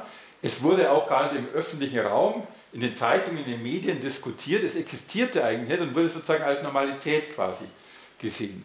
Und erst sozusagen als bestimmte Personen sozusagen auch auftraten, wurde klar, dass hier sozusagen eigentlich die Sprache fehlt, um das Delikt, um die Verletzung eigentlich überhaupt benennen zu können. Deswegen hermeneutische Ungerechtigkeit. Also ich verstehe gar nicht, was mir passiert. Ich verstehe gar nicht letztendlich, wie ich das sozusagen überhaupt benennen könnte, weil ich verstehe gar nicht, was da letztendlich das Ungerechte dran sein soll. Und das kann man natürlich an allen möglichen diskutieren. Und sie diskutiert es auch im Zusammenhang was ich interessant finde, aber das glaube ich, können wir jetzt gar nicht klären, weil es zu kompliziert werden würde, an Schuldfragen. Ab wann wird jemand schuldig? Ja, ist ein Sklavenhalter in einer Zeit, in der Sklaverei normal ist, ist der sozusagen schuldig? Ab wann wird jemand schuldig? Ist jemand schuldig, wenn die Sache sozusagen als solche sprachlich noch gar nicht existiert? Da schert sie nichts über einen Kamm, sondern sie diskutiert es sozusagen sehr, sehr genau und fragt dann immer auch, ist es wirklich individuelle Verantwortung oder ist es sozusagen Verhängnis oder braucht es erst Kämpfe, die sozusagen letztendlich dieses Thema auf die Tagesordnung bringen? Und insofern, glaube ich, sozusagen macht sie hier etwas, das sozusagen vielleicht 2007 neu war. Ich kann es gar nicht beurteilen, weil ich einfach die philosophischen Debatten, die danach geführt worden sind, gar nicht kenne. Aber letztendlich glaube ich, mir hat das Buch, obwohl es an manchen Stellen langatmig war, weil es sozusagen eben auch ein Fachbuch ist, aber gleichzeitig auch sehr viel gegeben, weil man dann doch immer irgendwie denkt, okay, also ich verstehe jetzt eigentlich, was so bestimmte Ungerechtigkeiten sind und ich verstehe auch, was sozusagen Rassismus und Sexismus irgendwie bedeutet, deutlich besser, nachdem ich dieses Buch gelesen habe. Darum fand ich das irgendwie gut. Ja, interessant. Ne? Also ich muss sagen, ich habe das 2007 gar nicht wahrgenommen. Ich habe das jetzt im Original erstmals äh, gelesen dieses Jahr und ähm, ich fand das auch total, äh, total beeindruckend. Sie sagt, übrigens dieses Umständliche, kommt, glaube ich, das ist jetzt ein bisschen unfair. Wir reden hier eigentlich nie über die Übersetzung. Wir loben die Übersetzung nie und deswegen ist es auch unfair, wenn ich das jetzt sage. Aber ich habe das Gefühl, dass die Übersetzung ist auch ein bisschen unnötig komplizierter. Ich habe es ja mal verglichen mit dem. Mhm, ja. Also man hat manchmal so Möglichkeiten. Also, naja. Aber wie dem auch sei. Die Beispiele sind wirklich großartig. Das beginnt auch mit der, der, typischen Situation einer Frau, die versucht, auf einer Konferenz einen wichtigen Punkt zu machen, was ihr an sich auch gelingt, außer dass niemand diesen Punkt gehört hat, außer diesem einen Kollegen, der es halt später dann wiederholt und dann alle so, wow, das machen wir.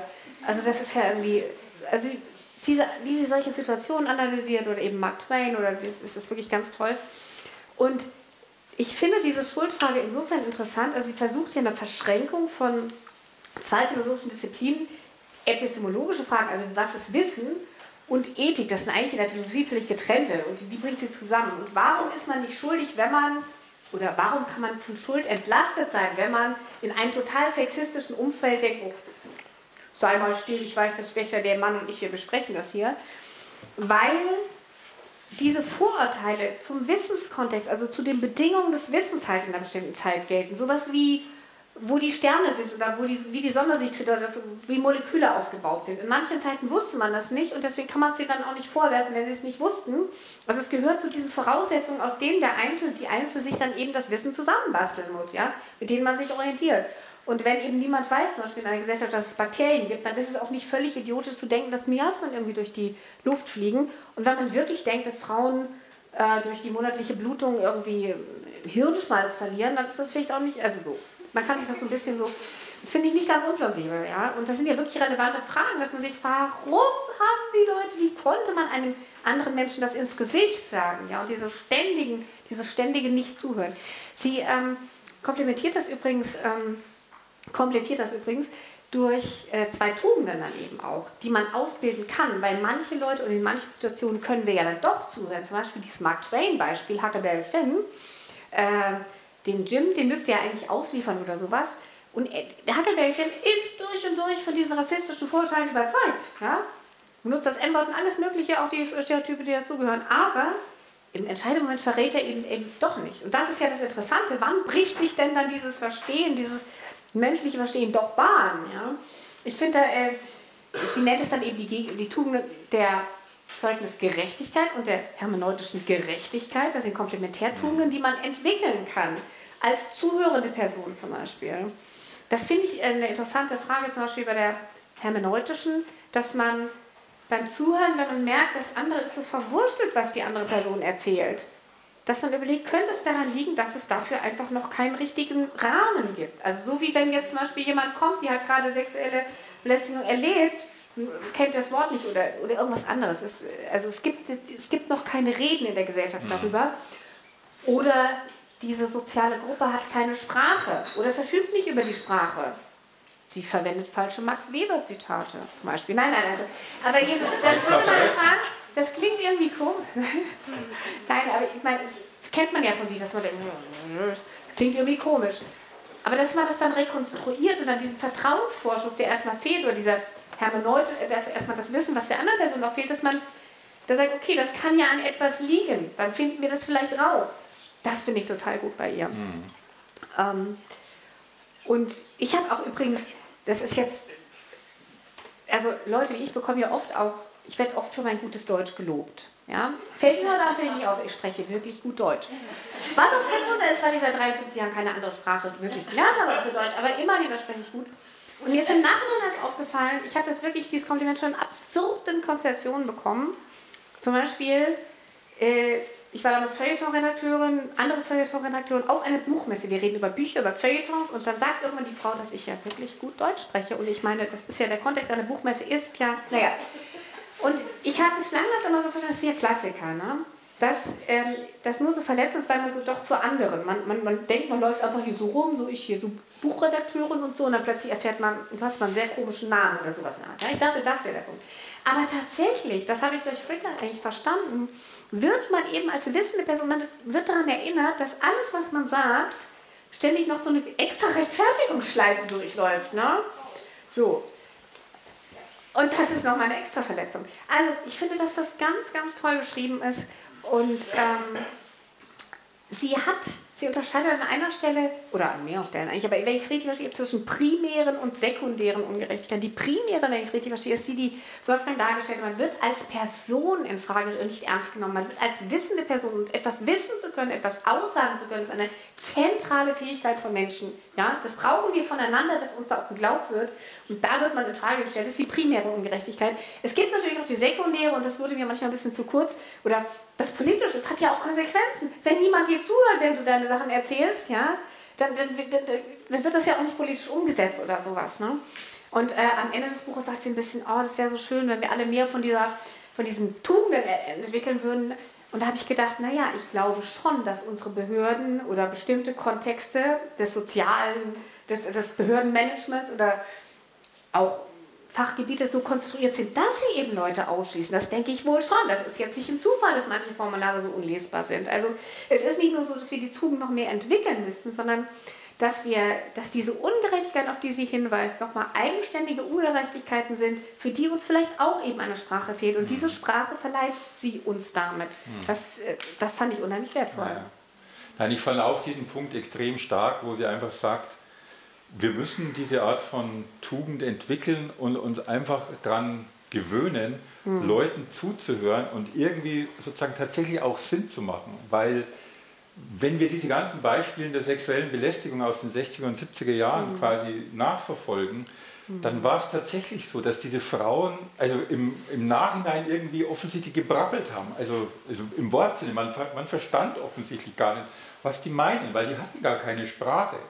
Und erst sozusagen im Nachhinein wurde uns klar, okay, da ist jetzt tatsächlich irgendwie ein Punkt. Und wenn man das jetzt sozusagen auf heute überträgt, muss man irgendwie sozusagen eine Art diese Geduld vielleicht haben, mhm. muss man auch diese Art der Aufgeschlossenheit haben, um bestimmte Formen des sich Ausdrückens tatsächlich vielleicht mal geduldig zur Kenntnis zu nehmen, um dann irgendwie sozusagen Sinn daraus zu machen. Ich glaube, das sozusagen mhm. macht sie ganz stark, dass wir sozusagen so viele Ungerechtigkeiten in der Welt haben, die von unterschiedlichen Gruppen sehr unterschiedlich auch wahrgenommen werden, sodass wir uns diese Öffnung und diese Offenheit auch leisten müssen, um letztendlich sozusagen auch anderen Leuten zu einer Sprache zu verhelfen, damit sie ihr Unrechtsgefühl tatsächlich auch ausdrücken können.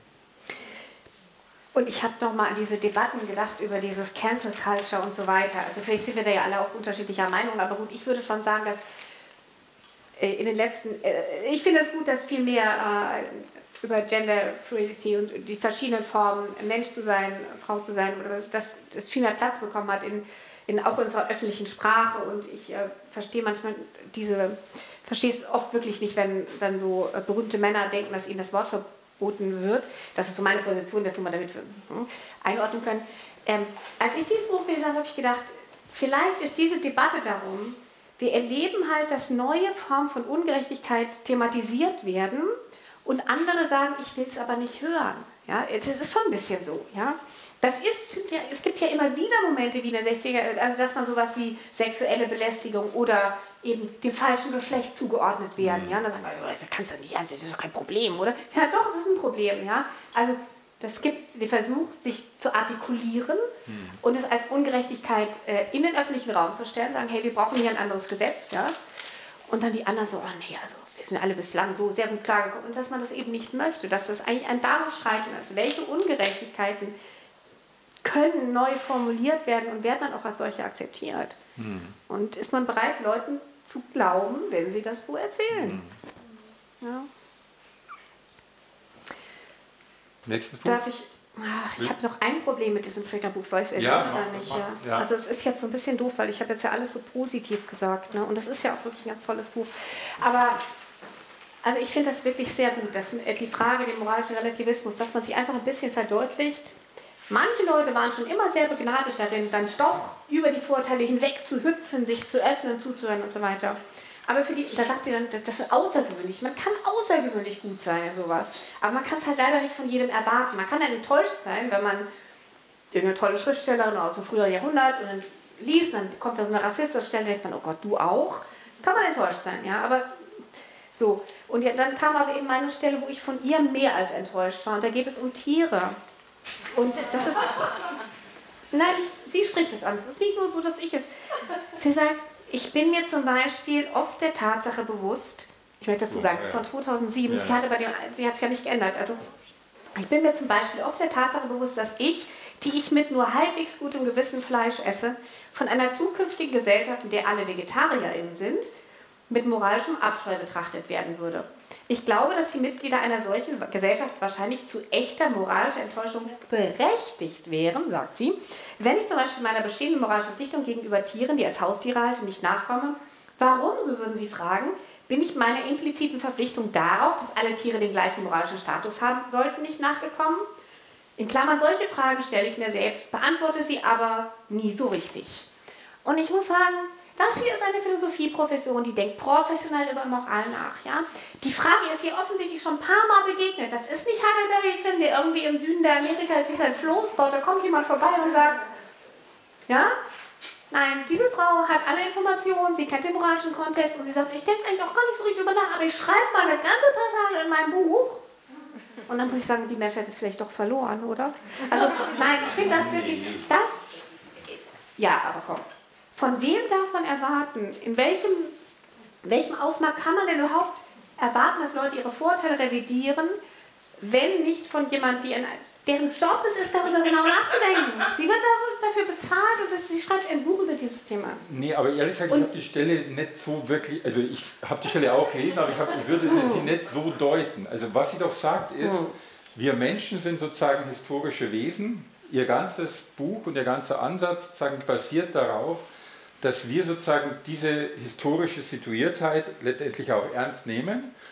Und uns muss klar sein, so wie wir möglicherweise die Sklavenhaltergesellschaft sozusagen nach heutigen Maßstäben beurteilen, werden uns zukünftige Generationen ja, letztendlich auch beurteilen. Was noch nicht weiß, aber man kann doch nicht sagen, ich meine, das wäre doch wie wenn dieser Greenleaf, dieser Vater von, ne, bei der talentierte Ripley sagen würde, ja, ich habe da schon so eine Intuition, dass spätere Generationen sagen, du hättest mal der Frau zuhören sollen. Aber leider lebe ich jetzt in den 50er Jahren, es gibt so viele Vorurteile und ich glaube lieber dem Mörder. Ich meine, es gibt doch keinen Nein, Sinn. Aber doch, es gibt, doch, es gibt schon Sinn, weil sozusagen, was sie doch sagt, ist, wir sind einerseits historische Wesen und wir sind Wesen, die nicht in jeder Hinsicht sozusagen völlig für uns selbst durchschaubar sind wir leben sozusagen einerseits sehr rational und das macht sie auch ganz stark, aber natürlich sind wir auch durch bestimmte Emotionen gekennzeichnet. Kognition und Emotion lässt sich nicht ganz klar trennen. Und wir sind nicht letztendlich vollkommen auch uns selbst klare Wesen. Uns muss irgendwie klar sein, wir leben sozusagen in einer manchmal selbst als Philosophieprofessorin in einer relativ diffusen Bewusstseinslage. Wir können sozusagen darüber reflektieren. Und möglicherweise werde ich, wenn ich sozusagen mein Fahrrad benutze, möglicherweise in 200 Jahren als Verbrecher angesehen, weil ich möglicherweise zu viel Gummi in die Welt gebracht habe, durch den Abrieb oder so. Also sozusagen, das ist doch das Argument, das sie stark macht. Sie sagt nicht, ich weiß alles und ich lebe jetzt genau so, dass nee, ich sozusagen eine Art von universeller Moral hinter mir habe, Gott gleich. Mhm. Und ich weiß jetzt schon, wie ich eigentlich in 200 Jahren leben müsste. Okay, Niemand aber das ist die Frage wirklich, was kann man voneinander fordern? Und darum geht es natürlich. Sie sagt, ja. zwischen Enttäuschung und Schuldzuweisung ist ein langer äh, es, gibt, es ist ein Spektrum. Und ich, mir geht es ja gar nicht darum zu sagen, Professorin Fricker ist irgendwie schuld oder sowas. Aber ich würde sie doch deutlich eher in Richtung, also das ist schon eine starke moralische Enttäuschung, finde ich, können wir uns darauf einigen. Weil die Gummifrage in 200 Jahren ist noch sehr weit weg. Aber die Tiere werden geschunden und zu Milliarden aufgegessen, ist genau da. Und das weiß ich ja auch. Ja, aber ich glaube nicht, dass sie das sozusagen als prinzipielles Argument quasi, quasi gebracht hat, sondern eher so, wir müssen darüber nachdenken, dass möglicherweise wir selber schuldhafte Wesen aktuell sind, sozusagen aus der Sicht derjenigen, die nach uns leben. Ja, aber wenn man die Möglichkeit hat, es zu ändern, kann man es ja machen. Sie ist ja noch nicht, also sie kann es ja noch ändern. Das ist ja jetzt nicht die Autobiografie aller Toten, sondern sie kann es ja ändern. Klar, aber ich meine, sie schreibt ja jetzt ja keine Biografie, sondern sie schreibt ein Philosophiebuch und sagt, ich Okay, ich glaube, wir haben den Punkt hinreichend klar gemacht. Wir haben hier so einen ganz, ganz kleinen Dissens in der Frage. Wir gehen zum nächsten Buch. Ja, natürlich. Gut. Ähm, ich halte okay. okay. du hältst es hoch. Ja, du kannst lesen hier. Nochmal ja, also meine erste Überraschung war, also ich dachte immer, das ist Ethel Smith, die hier Paukenschläger aus dem äh, Paradies äh, Erinnerungen, also veröffentlicht. Ähm, sie heißt aber Smythe, wie irgendwie, also sie wird, wurde wohl so ausgesprochen, sprach sich selber so aus, das geht dann aus Anekdoten im Buch hervor. Vielen Dank für den Hinweis. Ähm, dieses Buch ist eine, eine Zusammenstellung aus... Die, nein, ich muss es anders anfangen. Also was ich bisher immer über Ethel Intuition Smythe zu wissen glaubte, war, ähm, dass sie äh, Komponistin äh, war. Moment, die Daten, wann sie geboren ist, muss ich hier nochmal. 1859 ist sie geboren in einem kleinen Ort in Kent, der heute zu London gehört. Und 1944 in Surrey ähm, gestorben. Sie war Komponistin. Sie hat unter anderem äh, die berühmte ähm, Hymne für die Suffragetten, die englischen Suffragetten äh, komponiert, aber sie hat vor allem eben auch Opern, Sinfonien, äh, Chorwerke, Kammermusik, alles Mögliche äh, komponiert. Und ich kannte sie eben als frühe lesbische Komponistin. So, zu meiner großen Überraschung äh, kam das Lesbische irgendwie gar nicht so richtig vor in dem Buch. Das hat mich alles sehr verwirrt. Aber vielleicht erkläre ich kurz, wie dieses Buch zustande kam. Sie hat, während sie darüber, ähm, während eigentlich Komposition schon immer ihre Leidenschaft war und sie wollte immer komponieren, hat, das, äh, hat da auch viele Firsts erreicht. Die erste Frau mit der, die erste Oper der und so. Ähm, hat sie anscheinend, wenn ich das so richtig zwischen den Zeilen gelesen habe, kam sie auch immer wieder auf die Geldnoten, hat er so Erinnerungen geschrieben. Ich glaube, sie hat insgesamt sieben autobiografische Bände geschrieben, die irgendwie, das ist schon verrückt, oder? Mit auch schönen Titeln und so. Sie hat schon die erste Autobiografie, der hatte zwei Bände, ja, und später kamen dann noch fünf einzelne. Und daraus ist das jetzt eine Zusammenstellung in Ebersbach und Simon ähm, ausgewählt und übersetzt. Und vielleicht das gleich mal zur Sprache. Also ich finde, sie schreibt wirklich unheimlich, also lustig und sie beschreibt Menschen so gut und es ist irgendwie sehr treffend analysiert. Aber es ist wirklich sehr, es ist total gut geschrieben. Ich mache mir immer so Smileys an den Rand, wenn was besonders lustig ist. Das wollte ich Ihnen nicht vorlesen, aber es sind zu viele Smileys geworden. Eigentlich schöne, schöne Leu Charakterisierung von Leuten und sie war wohl wirklich sehr begnadet, dass auch andere Schriftstellerinnen nachher gesagt haben, ach Mensch, die ist nicht mal vom Beruf Schriftstellerin, setzt sich hin, schreibt einfach mal so ein Ding, ja. Okay. Also, das ist sehr schön zu lesen. Ähm, es geht um ihr, ja, wie sie eigentlich Komponistin geworden ist, vor allem auch gegen die Widerstände ihrer Eltern. Der Vater war, glaube ich, irgendwie Major oder General ja. oder noch irgendwas höheres Major, aber ja. Und äh, hat die Idee, dass seine Tochter also Komposition studieren wollte und dafür auch unbedingt übrigens nach Leipzig, ans Leipziger Konservatorium wollte, hat er nicht sofort gut geheißen. Komisch eigentlich in, in das 19. Jahrhundert, aber in Leipzig konnten eben Frauen auch Komposition studieren. Ähm, sie hat dann ziemlich schnell sich eine äh, Taktik ausgedacht, so als Teenager. Sie hat dann beschlossen, es, der einzige Weg ist, ich mache mein, ist meinen Eltern das Leben mit mir unerträglich. Dann hat, sie also, äh, hat sie Dinnerpartys verweigert, Geselligkeiten, Feste, hat immer äh, sich irgendwie aufgelegt, bis sie dann schließlich nach Leipzig gehen durfte. Hat dann immer wieder auch in Deutschland gelebt, ist dann äh, zwischen England und Deutschland hin und her.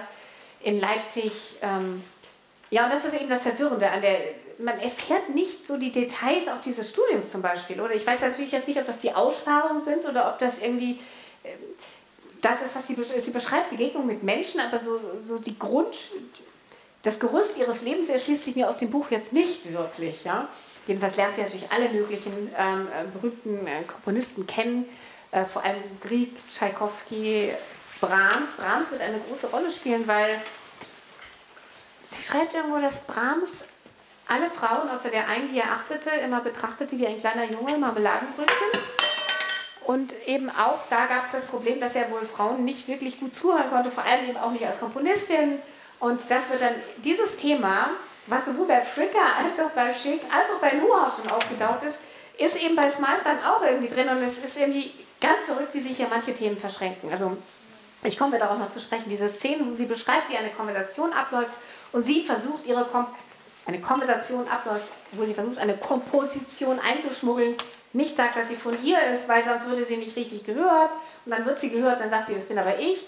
Und dann, naja, gut, das kann ja auch mal sein, dass eine Frau sowas komponiert. Also wie es dann doch wieder nicht. Also das ist schon irgendwie, äh, das ist irgendwie schon witzig. Das, da hat man überhaupt keinen Zeitsprung dazwischen. Ja, ist irgendwie auch frustrierend. Na, aber gut. Ähm, das ist aber tatsächlich auch ihr Hauptthema, glaube ich, dass sie, äh, schreibt sie am Ende, dass sie schreiben will, darüber, welche Hürden eine Frau, die Komponistin werden will, zu nehmen hat und wie man damit am besten umgeht, mhm. sozusagen.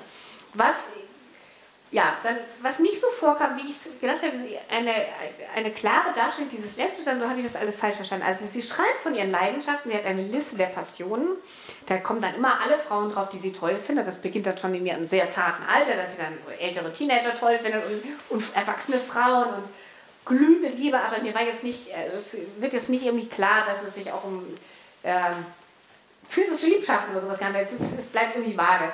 Äh, ja, sie lernt also jede Menge phänomenaler Frauen kennen. Dann aber übrigens auch mal so einen Mann, der ist eigentlich gar nicht so phänomenal beschrieben. Wir erfahren auch seinen Beruf nicht, aber naja, Schriftsteller ist er wohl irgendwie. Mhm. Mit dem hat sie dann eine jahrzehntelange äh, Liebschaft, eine offene Beziehung. Der ist eigentlich verheiratet mit einer anderen Frau, es kommt dann zu Komplikationen.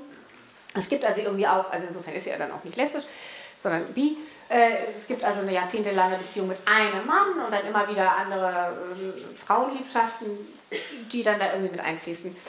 Was ich ganz schön finde, ist, sie schreibt über sich, äh, sie muss irgendwie ein sehr explosiver Mensch gewesen sein. Sie schreibt von ihrem Lebenshunger, auch genannt der Lebensteufel. Also dieser Teufel, dieser Lebenshunger wird manchmal so groß, dass er schon für die anderen schwer zu bewältigen wird. Das kommt auch in anderen Wortspielen zum Ausdruck, wo sie für die Bewegung, äh, für die Umgebung, wo manchmal fast zu, äh, zu groß und ähm, überschwänglich ist. Mhm.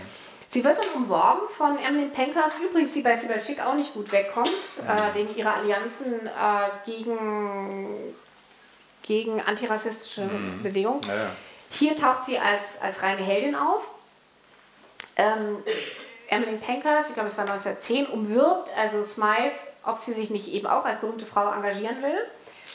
Und Smythe macht dann einen Deal, den ich so noch nie gehört habe. Sie sagt dann, zwei Jahre ihres Lebens widmet sie tatsächlich der Suffragettenbewegung. Mhm.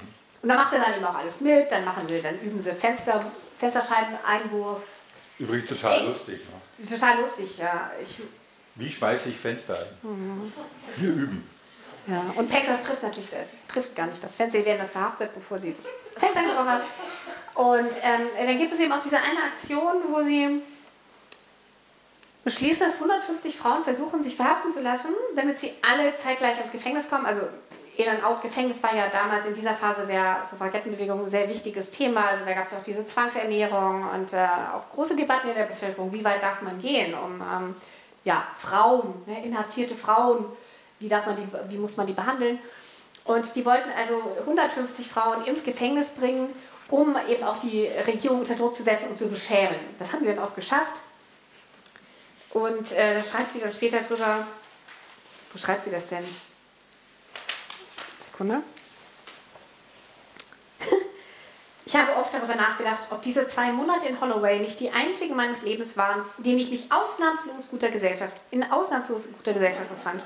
Man stelle sich das nur vor, dieser bunte Haufen von mehr als 100 Frauen, alte und junge, reiche und arme, starke und schwache, und jeder Einzelne hatte sich von dem Gedanken an sich selbst verabschiedet, hatte alle nur möglichen Konsequenzen in Kauf genommen, war bereit, alles zu vergessen, außer der Idee, für die sie hier waren. Unter ihnen waren auch ältere Damen. Mrs. Brackenbury war 78, die für das unerbittliche Gefängnisleben ganz und gar nicht tauglich waren und so weiter und so fort. Ja, also das ist schon schön. Das feiert sie auch. Ja. Und äh, später fragt sie dann, ach, sie hat übrigens auch so ganz äh, berühmte Connections, also die Kaiserin Eugenie, Eugenie, wie auch immer sie, also die letzte äh, französische Monarchin, die dann, ja, ähm, sie hat irgendwie Bekanntschaft für der, die führt sie dann eben auch zu, am viktorianischen Hof ein, äh, Hof äh, von Victoria ein und kann ihr dann auch dann so ein paar Konzertdinger, äh, Konzertauftritte äh, vermitteln. Das beschreibt eben auch, wie schwierig das ist, äh, als Komponistin oder, oder überhaupt, also die eigenen Kompositionen ähm, ja, zur Aufführung zu bringen, das schreibt sie. Und wie sie dann eben auch ähm, auf Connections angewiesen ist. Ja, aber jedenfalls, da gibt es dann eben, lernt sie auch eine Frau kennen äh, aus der Gesellschaft, die sagt, ja, aber jemand mit ihrem Talent, die so gut komponieren kann, wieso machen sie, begeben sich in Niederung der Politik? Sagt sie, darum, dafür mache ich es. Ja, weil sie das Gefühl hat, dass sie als Komponistin eben nicht voll einsteigen kann. Und dafür macht sie das. Hm. Ja. Ja, ich will eigentlich nur hinzufügen, dass im Prinzip, glaube ich, schon die Überschrift des ersten Kapitels sie ganz gut äh, kennzeichnet. Sie heißt die Überschrift Sturmvogel Ether. Ja, also sie ist, sie ist ein Sturmvogel, sie ist, wie weiß nicht, welchen Begriff man verwenden will, ein Dickkopf. Sie will mit dem Kopf durch die Wand und sie weiß an einem bestimmten Punkt relativ genau, sie will Komponistin werden. Und dem ordnet sie auch alles unter. Vielleicht sozusagen nur zur Ergänzung, wir haben vorher eher zufällig so ein bisschen darüber gesprochen. Also klar ist, die Frau, die durchaus für dich sympathisch rüberkommt in der eigenen Biografie, was ja jetzt nicht so ganz überraschend ist, ähm, kommt aus der Hochbourgeoisie, ja, also der Vater ist General, kommt natürlich auch aus dem imperialen Kontext von Großbritannien. Der Vater war übrigens auch General in Indien, ja, also zum, indischen, äh, zum britischen Indischen Reich letztendlich gehörend. Sie geht, sie hat natürlich eine Gouvernante, eine Erzieherin, die ihr unter anderem den Trichter mit Musik und Komponieren quasi eingibt. Deswegen geht sie dann auch nach Leipzig. In Leipzig sozusagen lernt sie dann sofort auch alle Leute kennen, die Rang und Namen haben. Sie wohnt bei irgendwie den Brockhaus, Leuten, also den Verlegern. Sie hat sofort Kontakte zur Stadtelite. Sie hat natürlich auch äh, Kontakte dann an einem bestimmten Punkt zum deutschen Reichskanzler von Bülow und so weiter. Also sie bewegt sich auf einer Ebene, bei der irgendwie relativ klar ist, wenn man jetzt so Zwiebel Schick liest, die hat also nicht Probleme, die eine Arbeiterin beispielsweise hätte oder die jemand sozusagen aus einem migrantischen Kontext hätte. Das, glaube ich, ist irgendwie völlig klar. Und gleichzeitig sozusagen ist auch klar, dass natürlich die Gruppe, wenn sie dann nach England wieder zurückgeht, um Pankhurst, natürlich bürgerliche Frauen sind, die sozusagen bestimmte Probleme haben, die sie auch zu Recht quasi aufgreifen, aber die auch andere Frauen möglicherweise sozusagen auch ausschließt. Ja. Das taucht aber natürlich erstmal überhaupt nicht auf, weil, auf, weil sozusagen eigentlich auch gar keine Sprache, so könnte man es vielleicht mit Fricker sagen, keine Sprache da ist, um sozusagen überhaupt das Unrecht, das möglicherweise Arbeiterfrauen zur gleichen Zeit irgendwie passiert, tatsächlich ansprechen zu können. Also sie sozusagen bezieht sich auf die Ungerechtigkeiten durchaus legitim in ihrer eigenen Schicht, in ihrer eigenen Klasse und da ist sie sozusagen tätig und da sozusagen macht sie ihre Kämpfe. Durchaus sympathisch. An manchen Stellen, muss ich sagen, habe ich geschluckt, hm? wenn es sozusagen um die, ja, also um den kolonialen Kontext geht. Also sie ganz kurz werden ja bestimmte Passagen über Ägypten sozusagen geschildert, wo sie sozusagen offensichtlich eine queere Person physisch untersucht, wo man sich auch denkt, hm, würde man das machen, würde man das heute noch so tun, weil also da natürlich sozusagen der Orientale oder die Orientalin, glaube ich, sozusagen einfach als Stereotyp noch vorhanden war. Aber da würde man vermutlich auch genau die Kategorien anwenden, die man bei Fricker möglicherweise sozusagen eben auch quasi gelernt hat. Was heißt es eigentlich, dass eine Frau die sozusagen aus einer bestimmten Schicht kommt, quasi so agiert, auf eine Art und Weise, die wir heute möglicherweise gar nicht mehr gut finden. Ja. Also insgesamt finde ich das auch eine ziemlich interessante Biografie.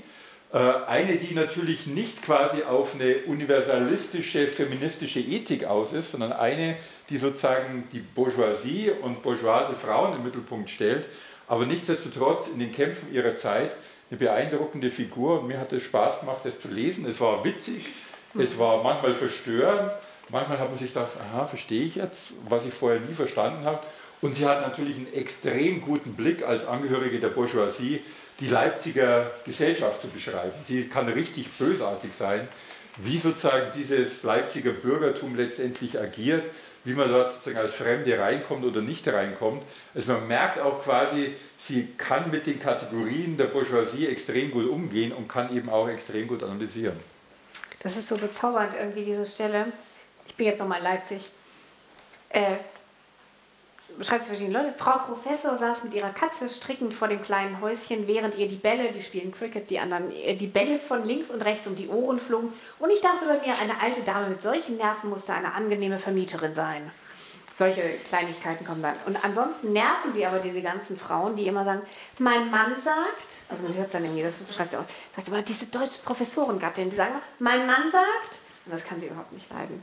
Und ähm, über Brahms noch so eine Stelle, der Künstler und Junggeselle Brahms hatte daraus, ach so, mit, es geht um Kirche, Küche, Küche, Kinder, Kirche, so, ja.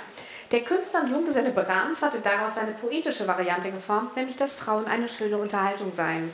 Er bestimmte dabei eine oder zwei Ausnahmen von seiner Regel, wie es solche Männer zu tun pflegen. Und bei ihm war natürlich Liesel eine Aus Ausnahme. Und auch das fand ich wieder, das, das erinnerte mich an diese Szenen, die auch Fricker und die alle anderen beschrieben haben. Also natürlich gibt es immer eine Ausnahme. Ja? Also man wird immer eine finden, auf die man zeigen kann, guck mal, die hat es auch geschafft oder sowas. Ja? Aber trotzdem bleibt dieses, dieser Kontext des auch hier des Nicht-Zuhörens natürlich bestehen. Eigentlich spricht das für die Zusammenstellung, dass auch solche verstörenden, also aber so viele sind es jetzt nicht. Nee, es sind nicht so viele, aber es sind auch drin gelassen wurden. Ja, ja. Ja, dass, Genau. ähm, Ja. dass sie nicht so. Und wiederum natürlich würden wir es bemerken, wenn wir jetzt, wenn das die Autobiografie eines Manns wäre, dann würden wir uns nicht beschweren, der geht nach Leipzig und lernt nur berühmte Leute kennen. Denken Nee, boah, nee, der kannte ja echt alle, würden wir sagen. Ja, ja. Ja, aber gut. Sind wir durch? Denk schon. Wollen wir öffnen? Haben Sie denn Anmerkungen, Fragen, Kommentare, Kritiken? Sie müssen sich bemerkbar machen, weil wir sehen Sie nicht wirklich gut. Also rufen oder mit Handheben ist es, weiß ich nicht, nicht so ganz einfach. Na, ein bisschen sehen wir was. Ja, ja das Licht wird jetzt anders. Gibt es von Ihrer Seite Fragen? Oder auch andere, ja, weil es geht ja auch um Meinung. ne? Sie haben ja sicher auch einige Meinungen zu den angesprochenen Meinungen. Das würde mich auch interessieren.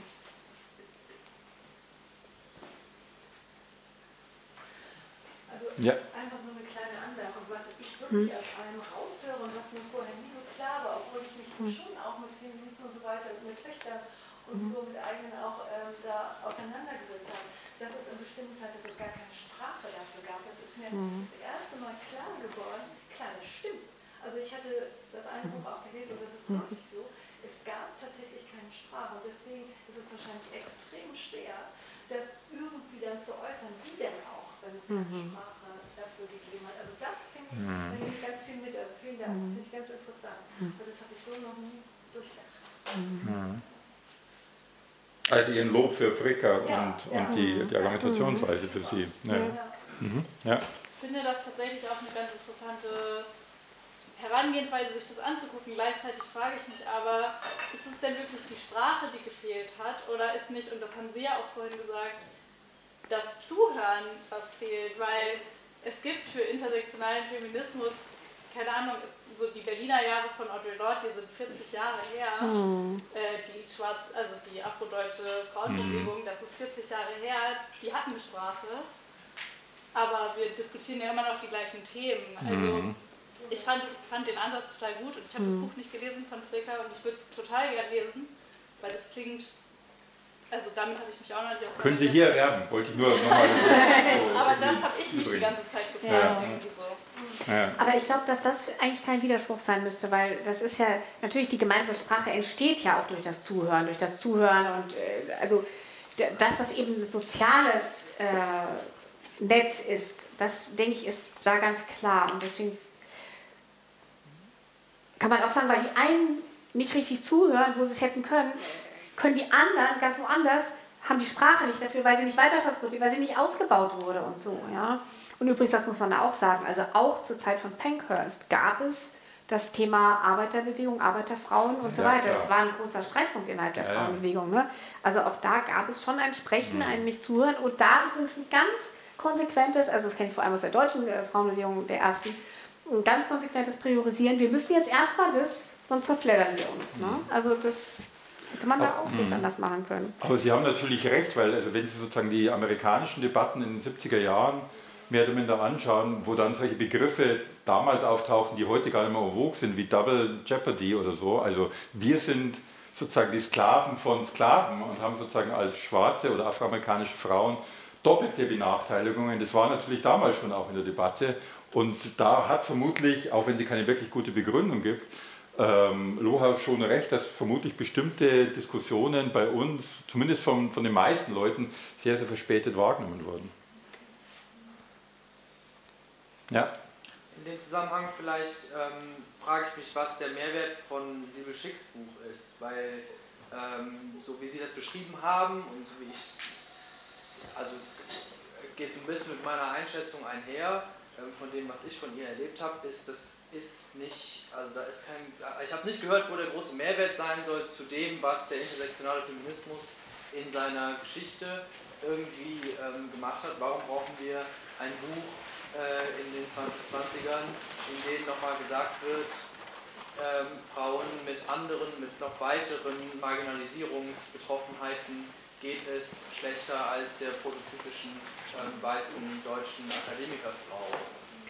Also ich finde, da habe ich das Buch sehr schlecht dargestellt, wenn ähm, das so rübergekommen ist, weil sie schreibt nicht nur, der geht es schlechter, sondern auch, was macht ein Leben zum Beispiel unter Bedingungen der Armut oder der, der Racial Profiling oder sowas aus. Also, und man muss halt diese Bücher schreiben, solange das nicht etablierter Teil von, also Klar, in jeder Bibliothek gibt es über jedes gute Thema gibt's ein Buch, ja, aber die meisten Leute haben es halt leider nicht gelesen. Das ist ja genau das, was ihre Vorrednerin gesagt hat. Wir müssen es halt zuhören und Teil der gemeinsamen Sprache werden lassen. Und ganz ehrlich, ich meine, ich habe ja auch sehr lange als Journalistin in deutschen Redaktionen, Zeitungsredaktionen gearbeitet, wurde auch noch Jahre später angerufen, weil ich die einzige Türkin sei, die sie kannten. Ja? Und ich weiß gar nicht, ob man das so sagen kann, dass ich eine Türkin bin in dem Sinne, weil die kannten dann immer nur ihren typischen, ihr kennt doch das, der Gemüsehändler. Ja, was macht der deutsche Journalist, wenn er wissen will, was Türken sagen? Er geht zu meinem Gemüsehändler. Ja, und denkt, Leute, ey, weil sie kennen die Leute nicht.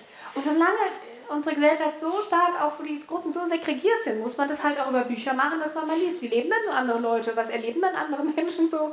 Ja, und ich finde das schon, also ich finde es hat auf jeden Fall seine Berechtigung dadurch.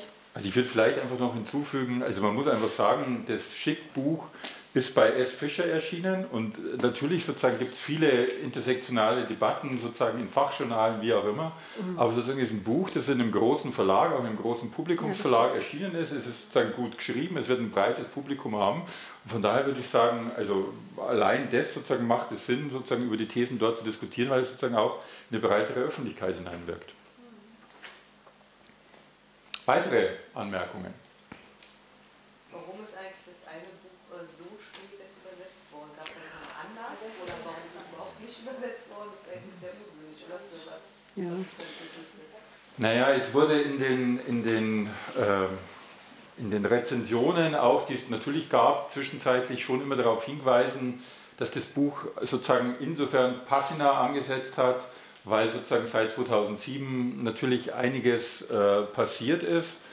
Ähm, warum es so spät übersetzt worden ist, ist natürlich irgendwie schwierig zu sagen. Also sozusagen, ich würde sagen, bestimmte Bereiche der Philosophie haben immer ihre Nischen, also auch die Nischen in bestimmten Verlagen. Äh, das Buch selber ist ein feministisches Buch.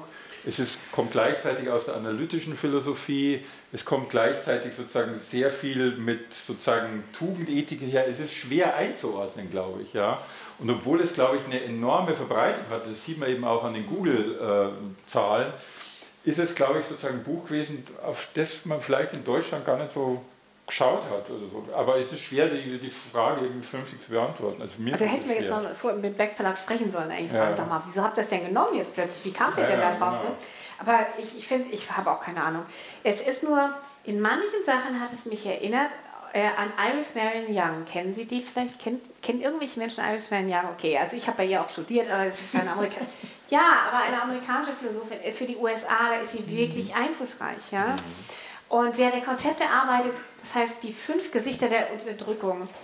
Und sie ist nicht übersetzt ins Deutsche. Ich verstehe das irgendwie auch nicht. Das ist wirklich einflussreich. Da gibt es einen Aufsatz, und den zitiert übrigens auch sie. Und das ist ein mhm. sehr verwandtes Konzept, nämlich dass sie sagt, Marginalisierung, ökonomische Marginalisierung und Sprachlosigkeit und, und sexuelle äh, oder physische Bedrohung, das sind verschiedene Formen der Unterdrückung, die aber oft zusammenkommen und daran erkennen wir die systematischen Ungerechtigkeiten. Ja?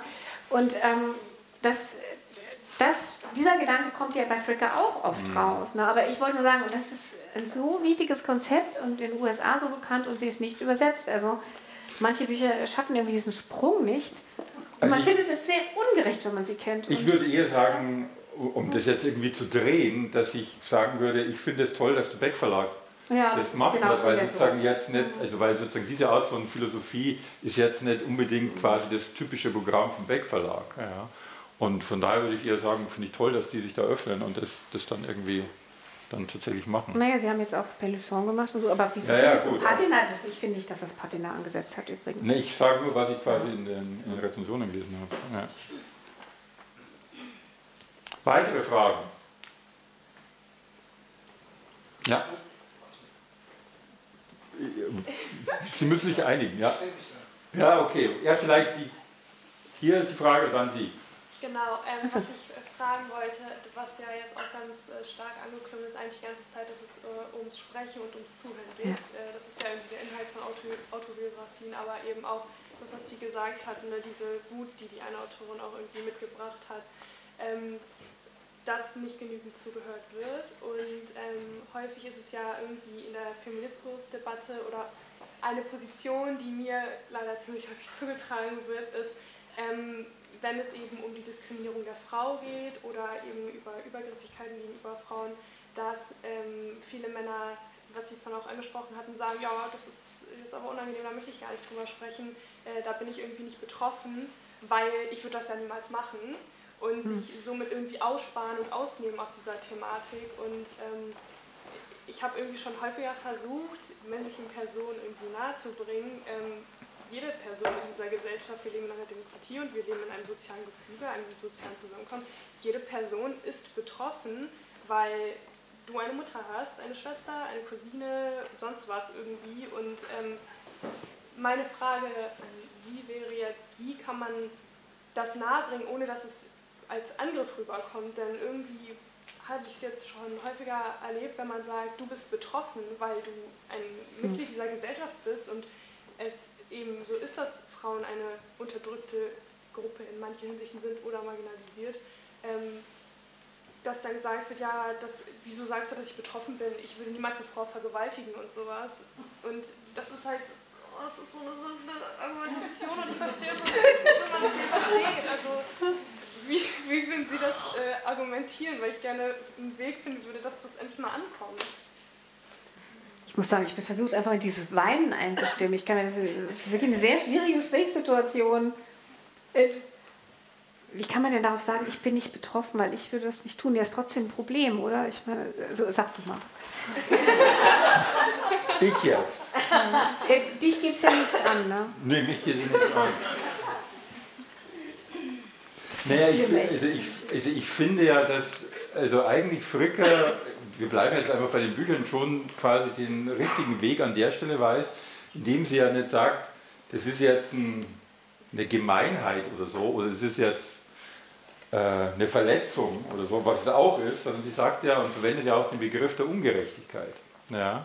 Also egal ob jetzt hermeneutisch oder andere Formen von epistemischer Ungerechtigkeit, und sozusagen, wenn man sich irgendwie wahrscheinlich als politischer Mensch begreift, ja, das sollten wir vermutlich auch, dann sozusagen kann man sich jetzt nicht einfach zurückziehen und sagen, na gut, diese Art von Ungerechtigkeit geht mich jetzt nichts an, weil ich selber diese Ungerechtigkeit ja gar nicht begehe. Ja, also von daher glaube ich sozusagen ist der Appell von Fricker immer auch der zu sagen, wir reden über Gerechtigkeit, wir reden über Legitimität und wir beziehen dadurch irgendwie immer auch das Gesellschaftsganze mit ein. Und wer sozusagen Teil dieser Gesellschaft ist, der kann sich nicht quasi auf eine solipsistische Position zurückziehen und sagen, ist mir doch wurscht, weil sozusagen ich bin nicht der Schuldige oder so. Sondern da ist dann eher der Aufforderungscharakter da. Ungerechtigkeit erfordert an einer bestimmten Stelle von allen irgendwie sozusagen Aktion. Das ist wirklich so eine komische, ja, vielleicht muss, müsste man den Menschen auch sagen, ja, äh, du, magst das selber, du machst das selber nicht so, aber dass äh, Frauen sicher sein können, ähm, da, dafür ist es eben wichtig, dass alle, die in sozialen, alle, die in so einer Situation dabei sind, dafür sensibilisiert sind, darüber nachdenken, dann auch was handeln und so. Gerade wenn sie das eben nicht selber so machen, ja. Vielleicht, vielleicht kann man das so. Oder? Hm? Mhm. Ja, was, also, hm? Sie hatten sich noch ja. Ich wollte noch ganz kurz was dazu sagen. Ja, okay. Ich habe häufig auch das Gefühl, dass diese Personen sich einfach in ihrer sozialen Identität so, also so schnell angegriffen fühlen. Also zu sagen, ihr seid auch betroffen, kommt äh, häufig aus anderer Perspektive dem gleich man sagt, ihr seid schuld. Ach so. Mhm. Ja. Ich glaube, das ist eine Form von Abwehr. Also je, je stärker jemand sagt, ich bin das nicht, ich mache das nicht, also desto stärker will er das überhaupt nicht an sich heranlassen und wehrt es ab. Das ist mit Sicherheit, also psychologisch gesehen ist es sowas. Also eigentlich kann man daraus schließen, aha, du hast ein Thema damit. Mhm. Je stärker du das abwehrst, so würde ich mhm. das auf jeden Fall mhm. interpretieren. Aber ich finde, der Hinweis auf das Gesamtgesellschaftliche, dass sozusagen wir alle Teil der Gesellschaft sind und egal wo wir auch immer stehen, uns damit auseinandersetzen sollten, das finde ich wichtig, aber es ist schwierig, ich kann das gut nachvollziehen, dass man dann so, eine komische Antwort bekommt. Mhm. Ich würde ehrlich gesagt aus meiner Karriere als Tierrechtlerin und Vegan-Aktivistin auch nur was anderes sagen. Ich würde sagen, dass das, was die Leute als erstes sagen, wenn du in einer politischen Diskussion bist, sowas wie Abwehr, Das ist auch nicht das Einzige. Du weißt ja nicht, ob er nicht später, Entschuldigung, Sie wissen ja nicht, ob er nicht später auch darüber nachdenkt und so weiter und so fort. Also man stößt auf Erkenntnisprozesse an. Die erste Abwehr ist, äh, die erste Reaktion ist mal, nö, habe ich nichts mit zu tun, weiß nichts von, ich bin besser. Ja, das ist halt so, weil man will halt nicht ne, doof darstellen. Und dann weiß man ja nicht, was später geschieht. Mhm. Vielleicht hat, nimmt er es später wo wahr, was er ohne ihren Einwand nicht wahrgenommen hätte. Nicht nur auf die erste Reaktion mhm. achten, würde ich sagen. Sie hatten sich nochmal gemeldet? Ja, ich wollte nochmal, kleiner Themenwechsel, ich wollte mal ein bisschen die Lanze brechen für die Belletristik, ah. was dieses mhm. Thema angeht. Ja. Ich weiß ja, dass in der Streitbar gewöhnlich, hat Wolfgang Klöbel ja auch gesagt, oft ein belletristischer mhm. Titel dabei ist, dieses Mal gar keiner. Und ähm, weil jetzt in eurem Gespräch über Fricker mehrmals Mark Twain und mhm. Huckleberry mhm. Finn gefallen mhm. ist, hatte ich ständig im Kopf, ich habe gerade ein Vorabexemplar gelesen, was im März erst erscheint bei Hansa. Percival Everett James, eine Übersetzung von Nikolaus Stingel, das ist nichts anderes als Huckleberry Finn auf links gedreht, nämlich erzählt aus der Perspektive des schwarzen Sklaven Jim. Mhm. Und wenn ihr dieses Buch mhm. gelesen habt, hm. Und ich mal tippen, kann man zehn Sachbücher zu diesem Thema in die Ecke treten und lernt so viel mehr über Diskriminieren, hm. diskriminierende Sprache, schwarze hm. Selbstermächtigung. Also ein kleiner Tipp, äh, erscheint Mitte März oder sowas. Das ist ein dermaßen starkes Buch und ähm, sollte unbedingt beachtet werden. Zum Beispiel dafür, dass genau zu diesen Themen halt auch Belletristik Natürlich mhm. war ich nicht immer mhm. wirklich was zu sagen hat. Aber hätten Sie denn auch, Sie sind Buchhändler, ne? Hätten Sie denn auch äh, aus dem laufenden neuen Programm einen Tipp zum Thema Feminismus? Also ein gutes belletristisches. Äh, ja, nein, Ihr Favorit quasi, den können Sie jetzt ja auch noch kurz vorstellen, weil wir haben kein. Also, man muss vielleicht auch mal aus dem Nähkästchen plaudern. Also sozusagen der Punkt hm? ist natürlich. Jane Campbell, kleine, äh, kleine Kratzer, ja. Jane Campbell. Ja. Okay. Über 80-jährige Frauen trotzdem noch Sex haben wollen und auch noch Männer umbringen. Eine überall über 80-Jährigen. Aber okay. wir wollen jetzt ja nicht hier in Werbesendung.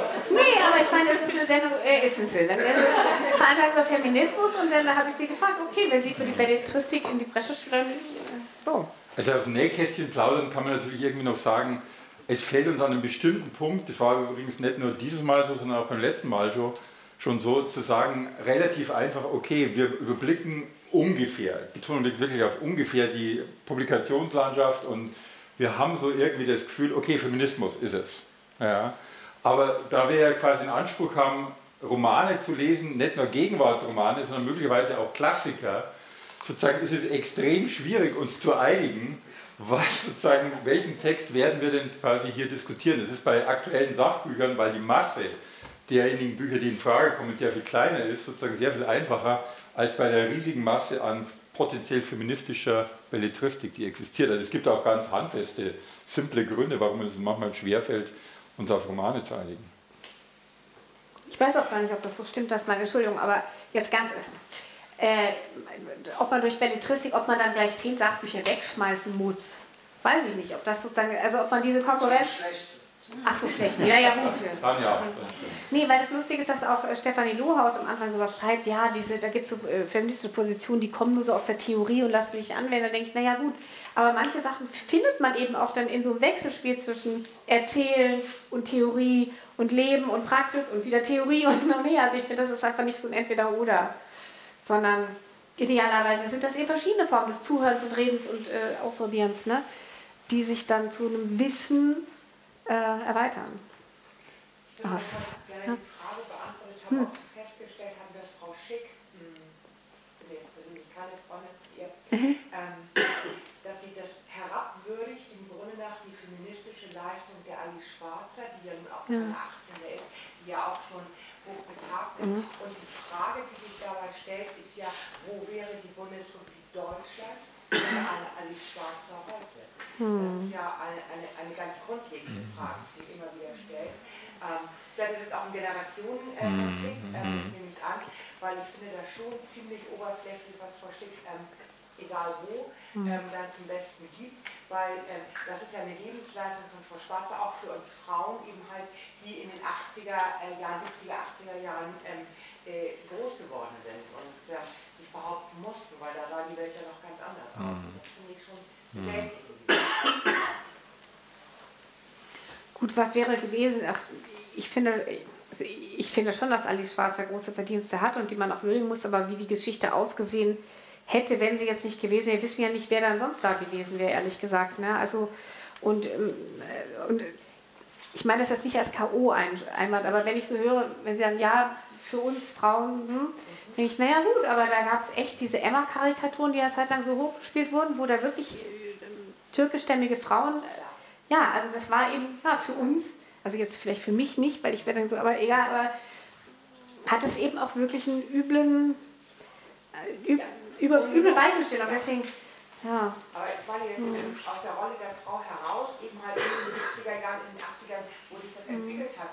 Und ähm, wie war das Frauenbild in der Bundesrepublik hm. oder in der ehemaligen DDR? Hm. Ähm, das, das war ja auch jetzt auseinander. Ich glaube, es ist ja jetzt nicht so, dass das Rad neu erfunden wird, sondern man hätte es fest ergänzen können. Aber so ist es ja wie ein Vernichtungsfeldzug. Also, um das zu sagen.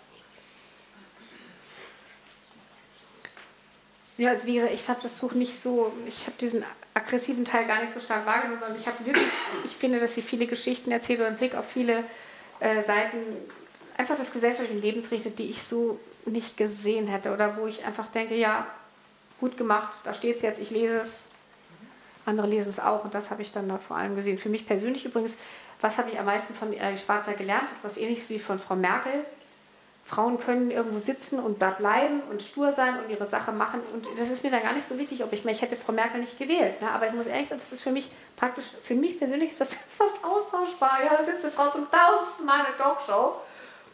Na, macht ihr Ding. Hm, gut, geht auch. Also so Vorbildfunktion. Aber ob das jetzt die Position dann immer so. Also, das ist jetzt fast ein Schlusswort. Ja, nee, das ist zu peinlich. Er muss ein besseres finden. Ich hatte doch schon was mit dem Wissen. Ja, das stimmt. Nein, wir können es auch einfach Aber ich glaube, es sind jetzt keine Fragen mehr da und äh, es ist auch schon relativ spät. Von daher finde ich, sollten wir schließen und uns dann an die Bar begeben, wer noch Lust hat, einen Wein zu trinken.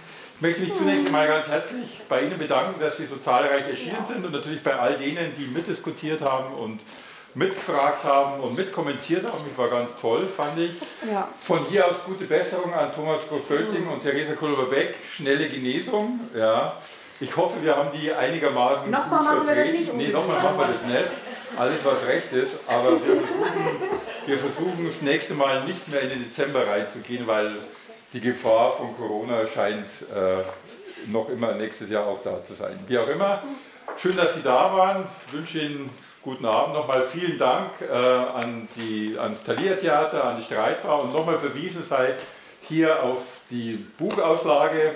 Ich glaube, Sie haben auch für Weihnachten gute Ideen, um Ihre Liebsten zu beschenken mit einem feministischen Buch, welches auch immer das sein wird. Kommen Sie gut heim und ja, frohe Weihnachten und gut zurück.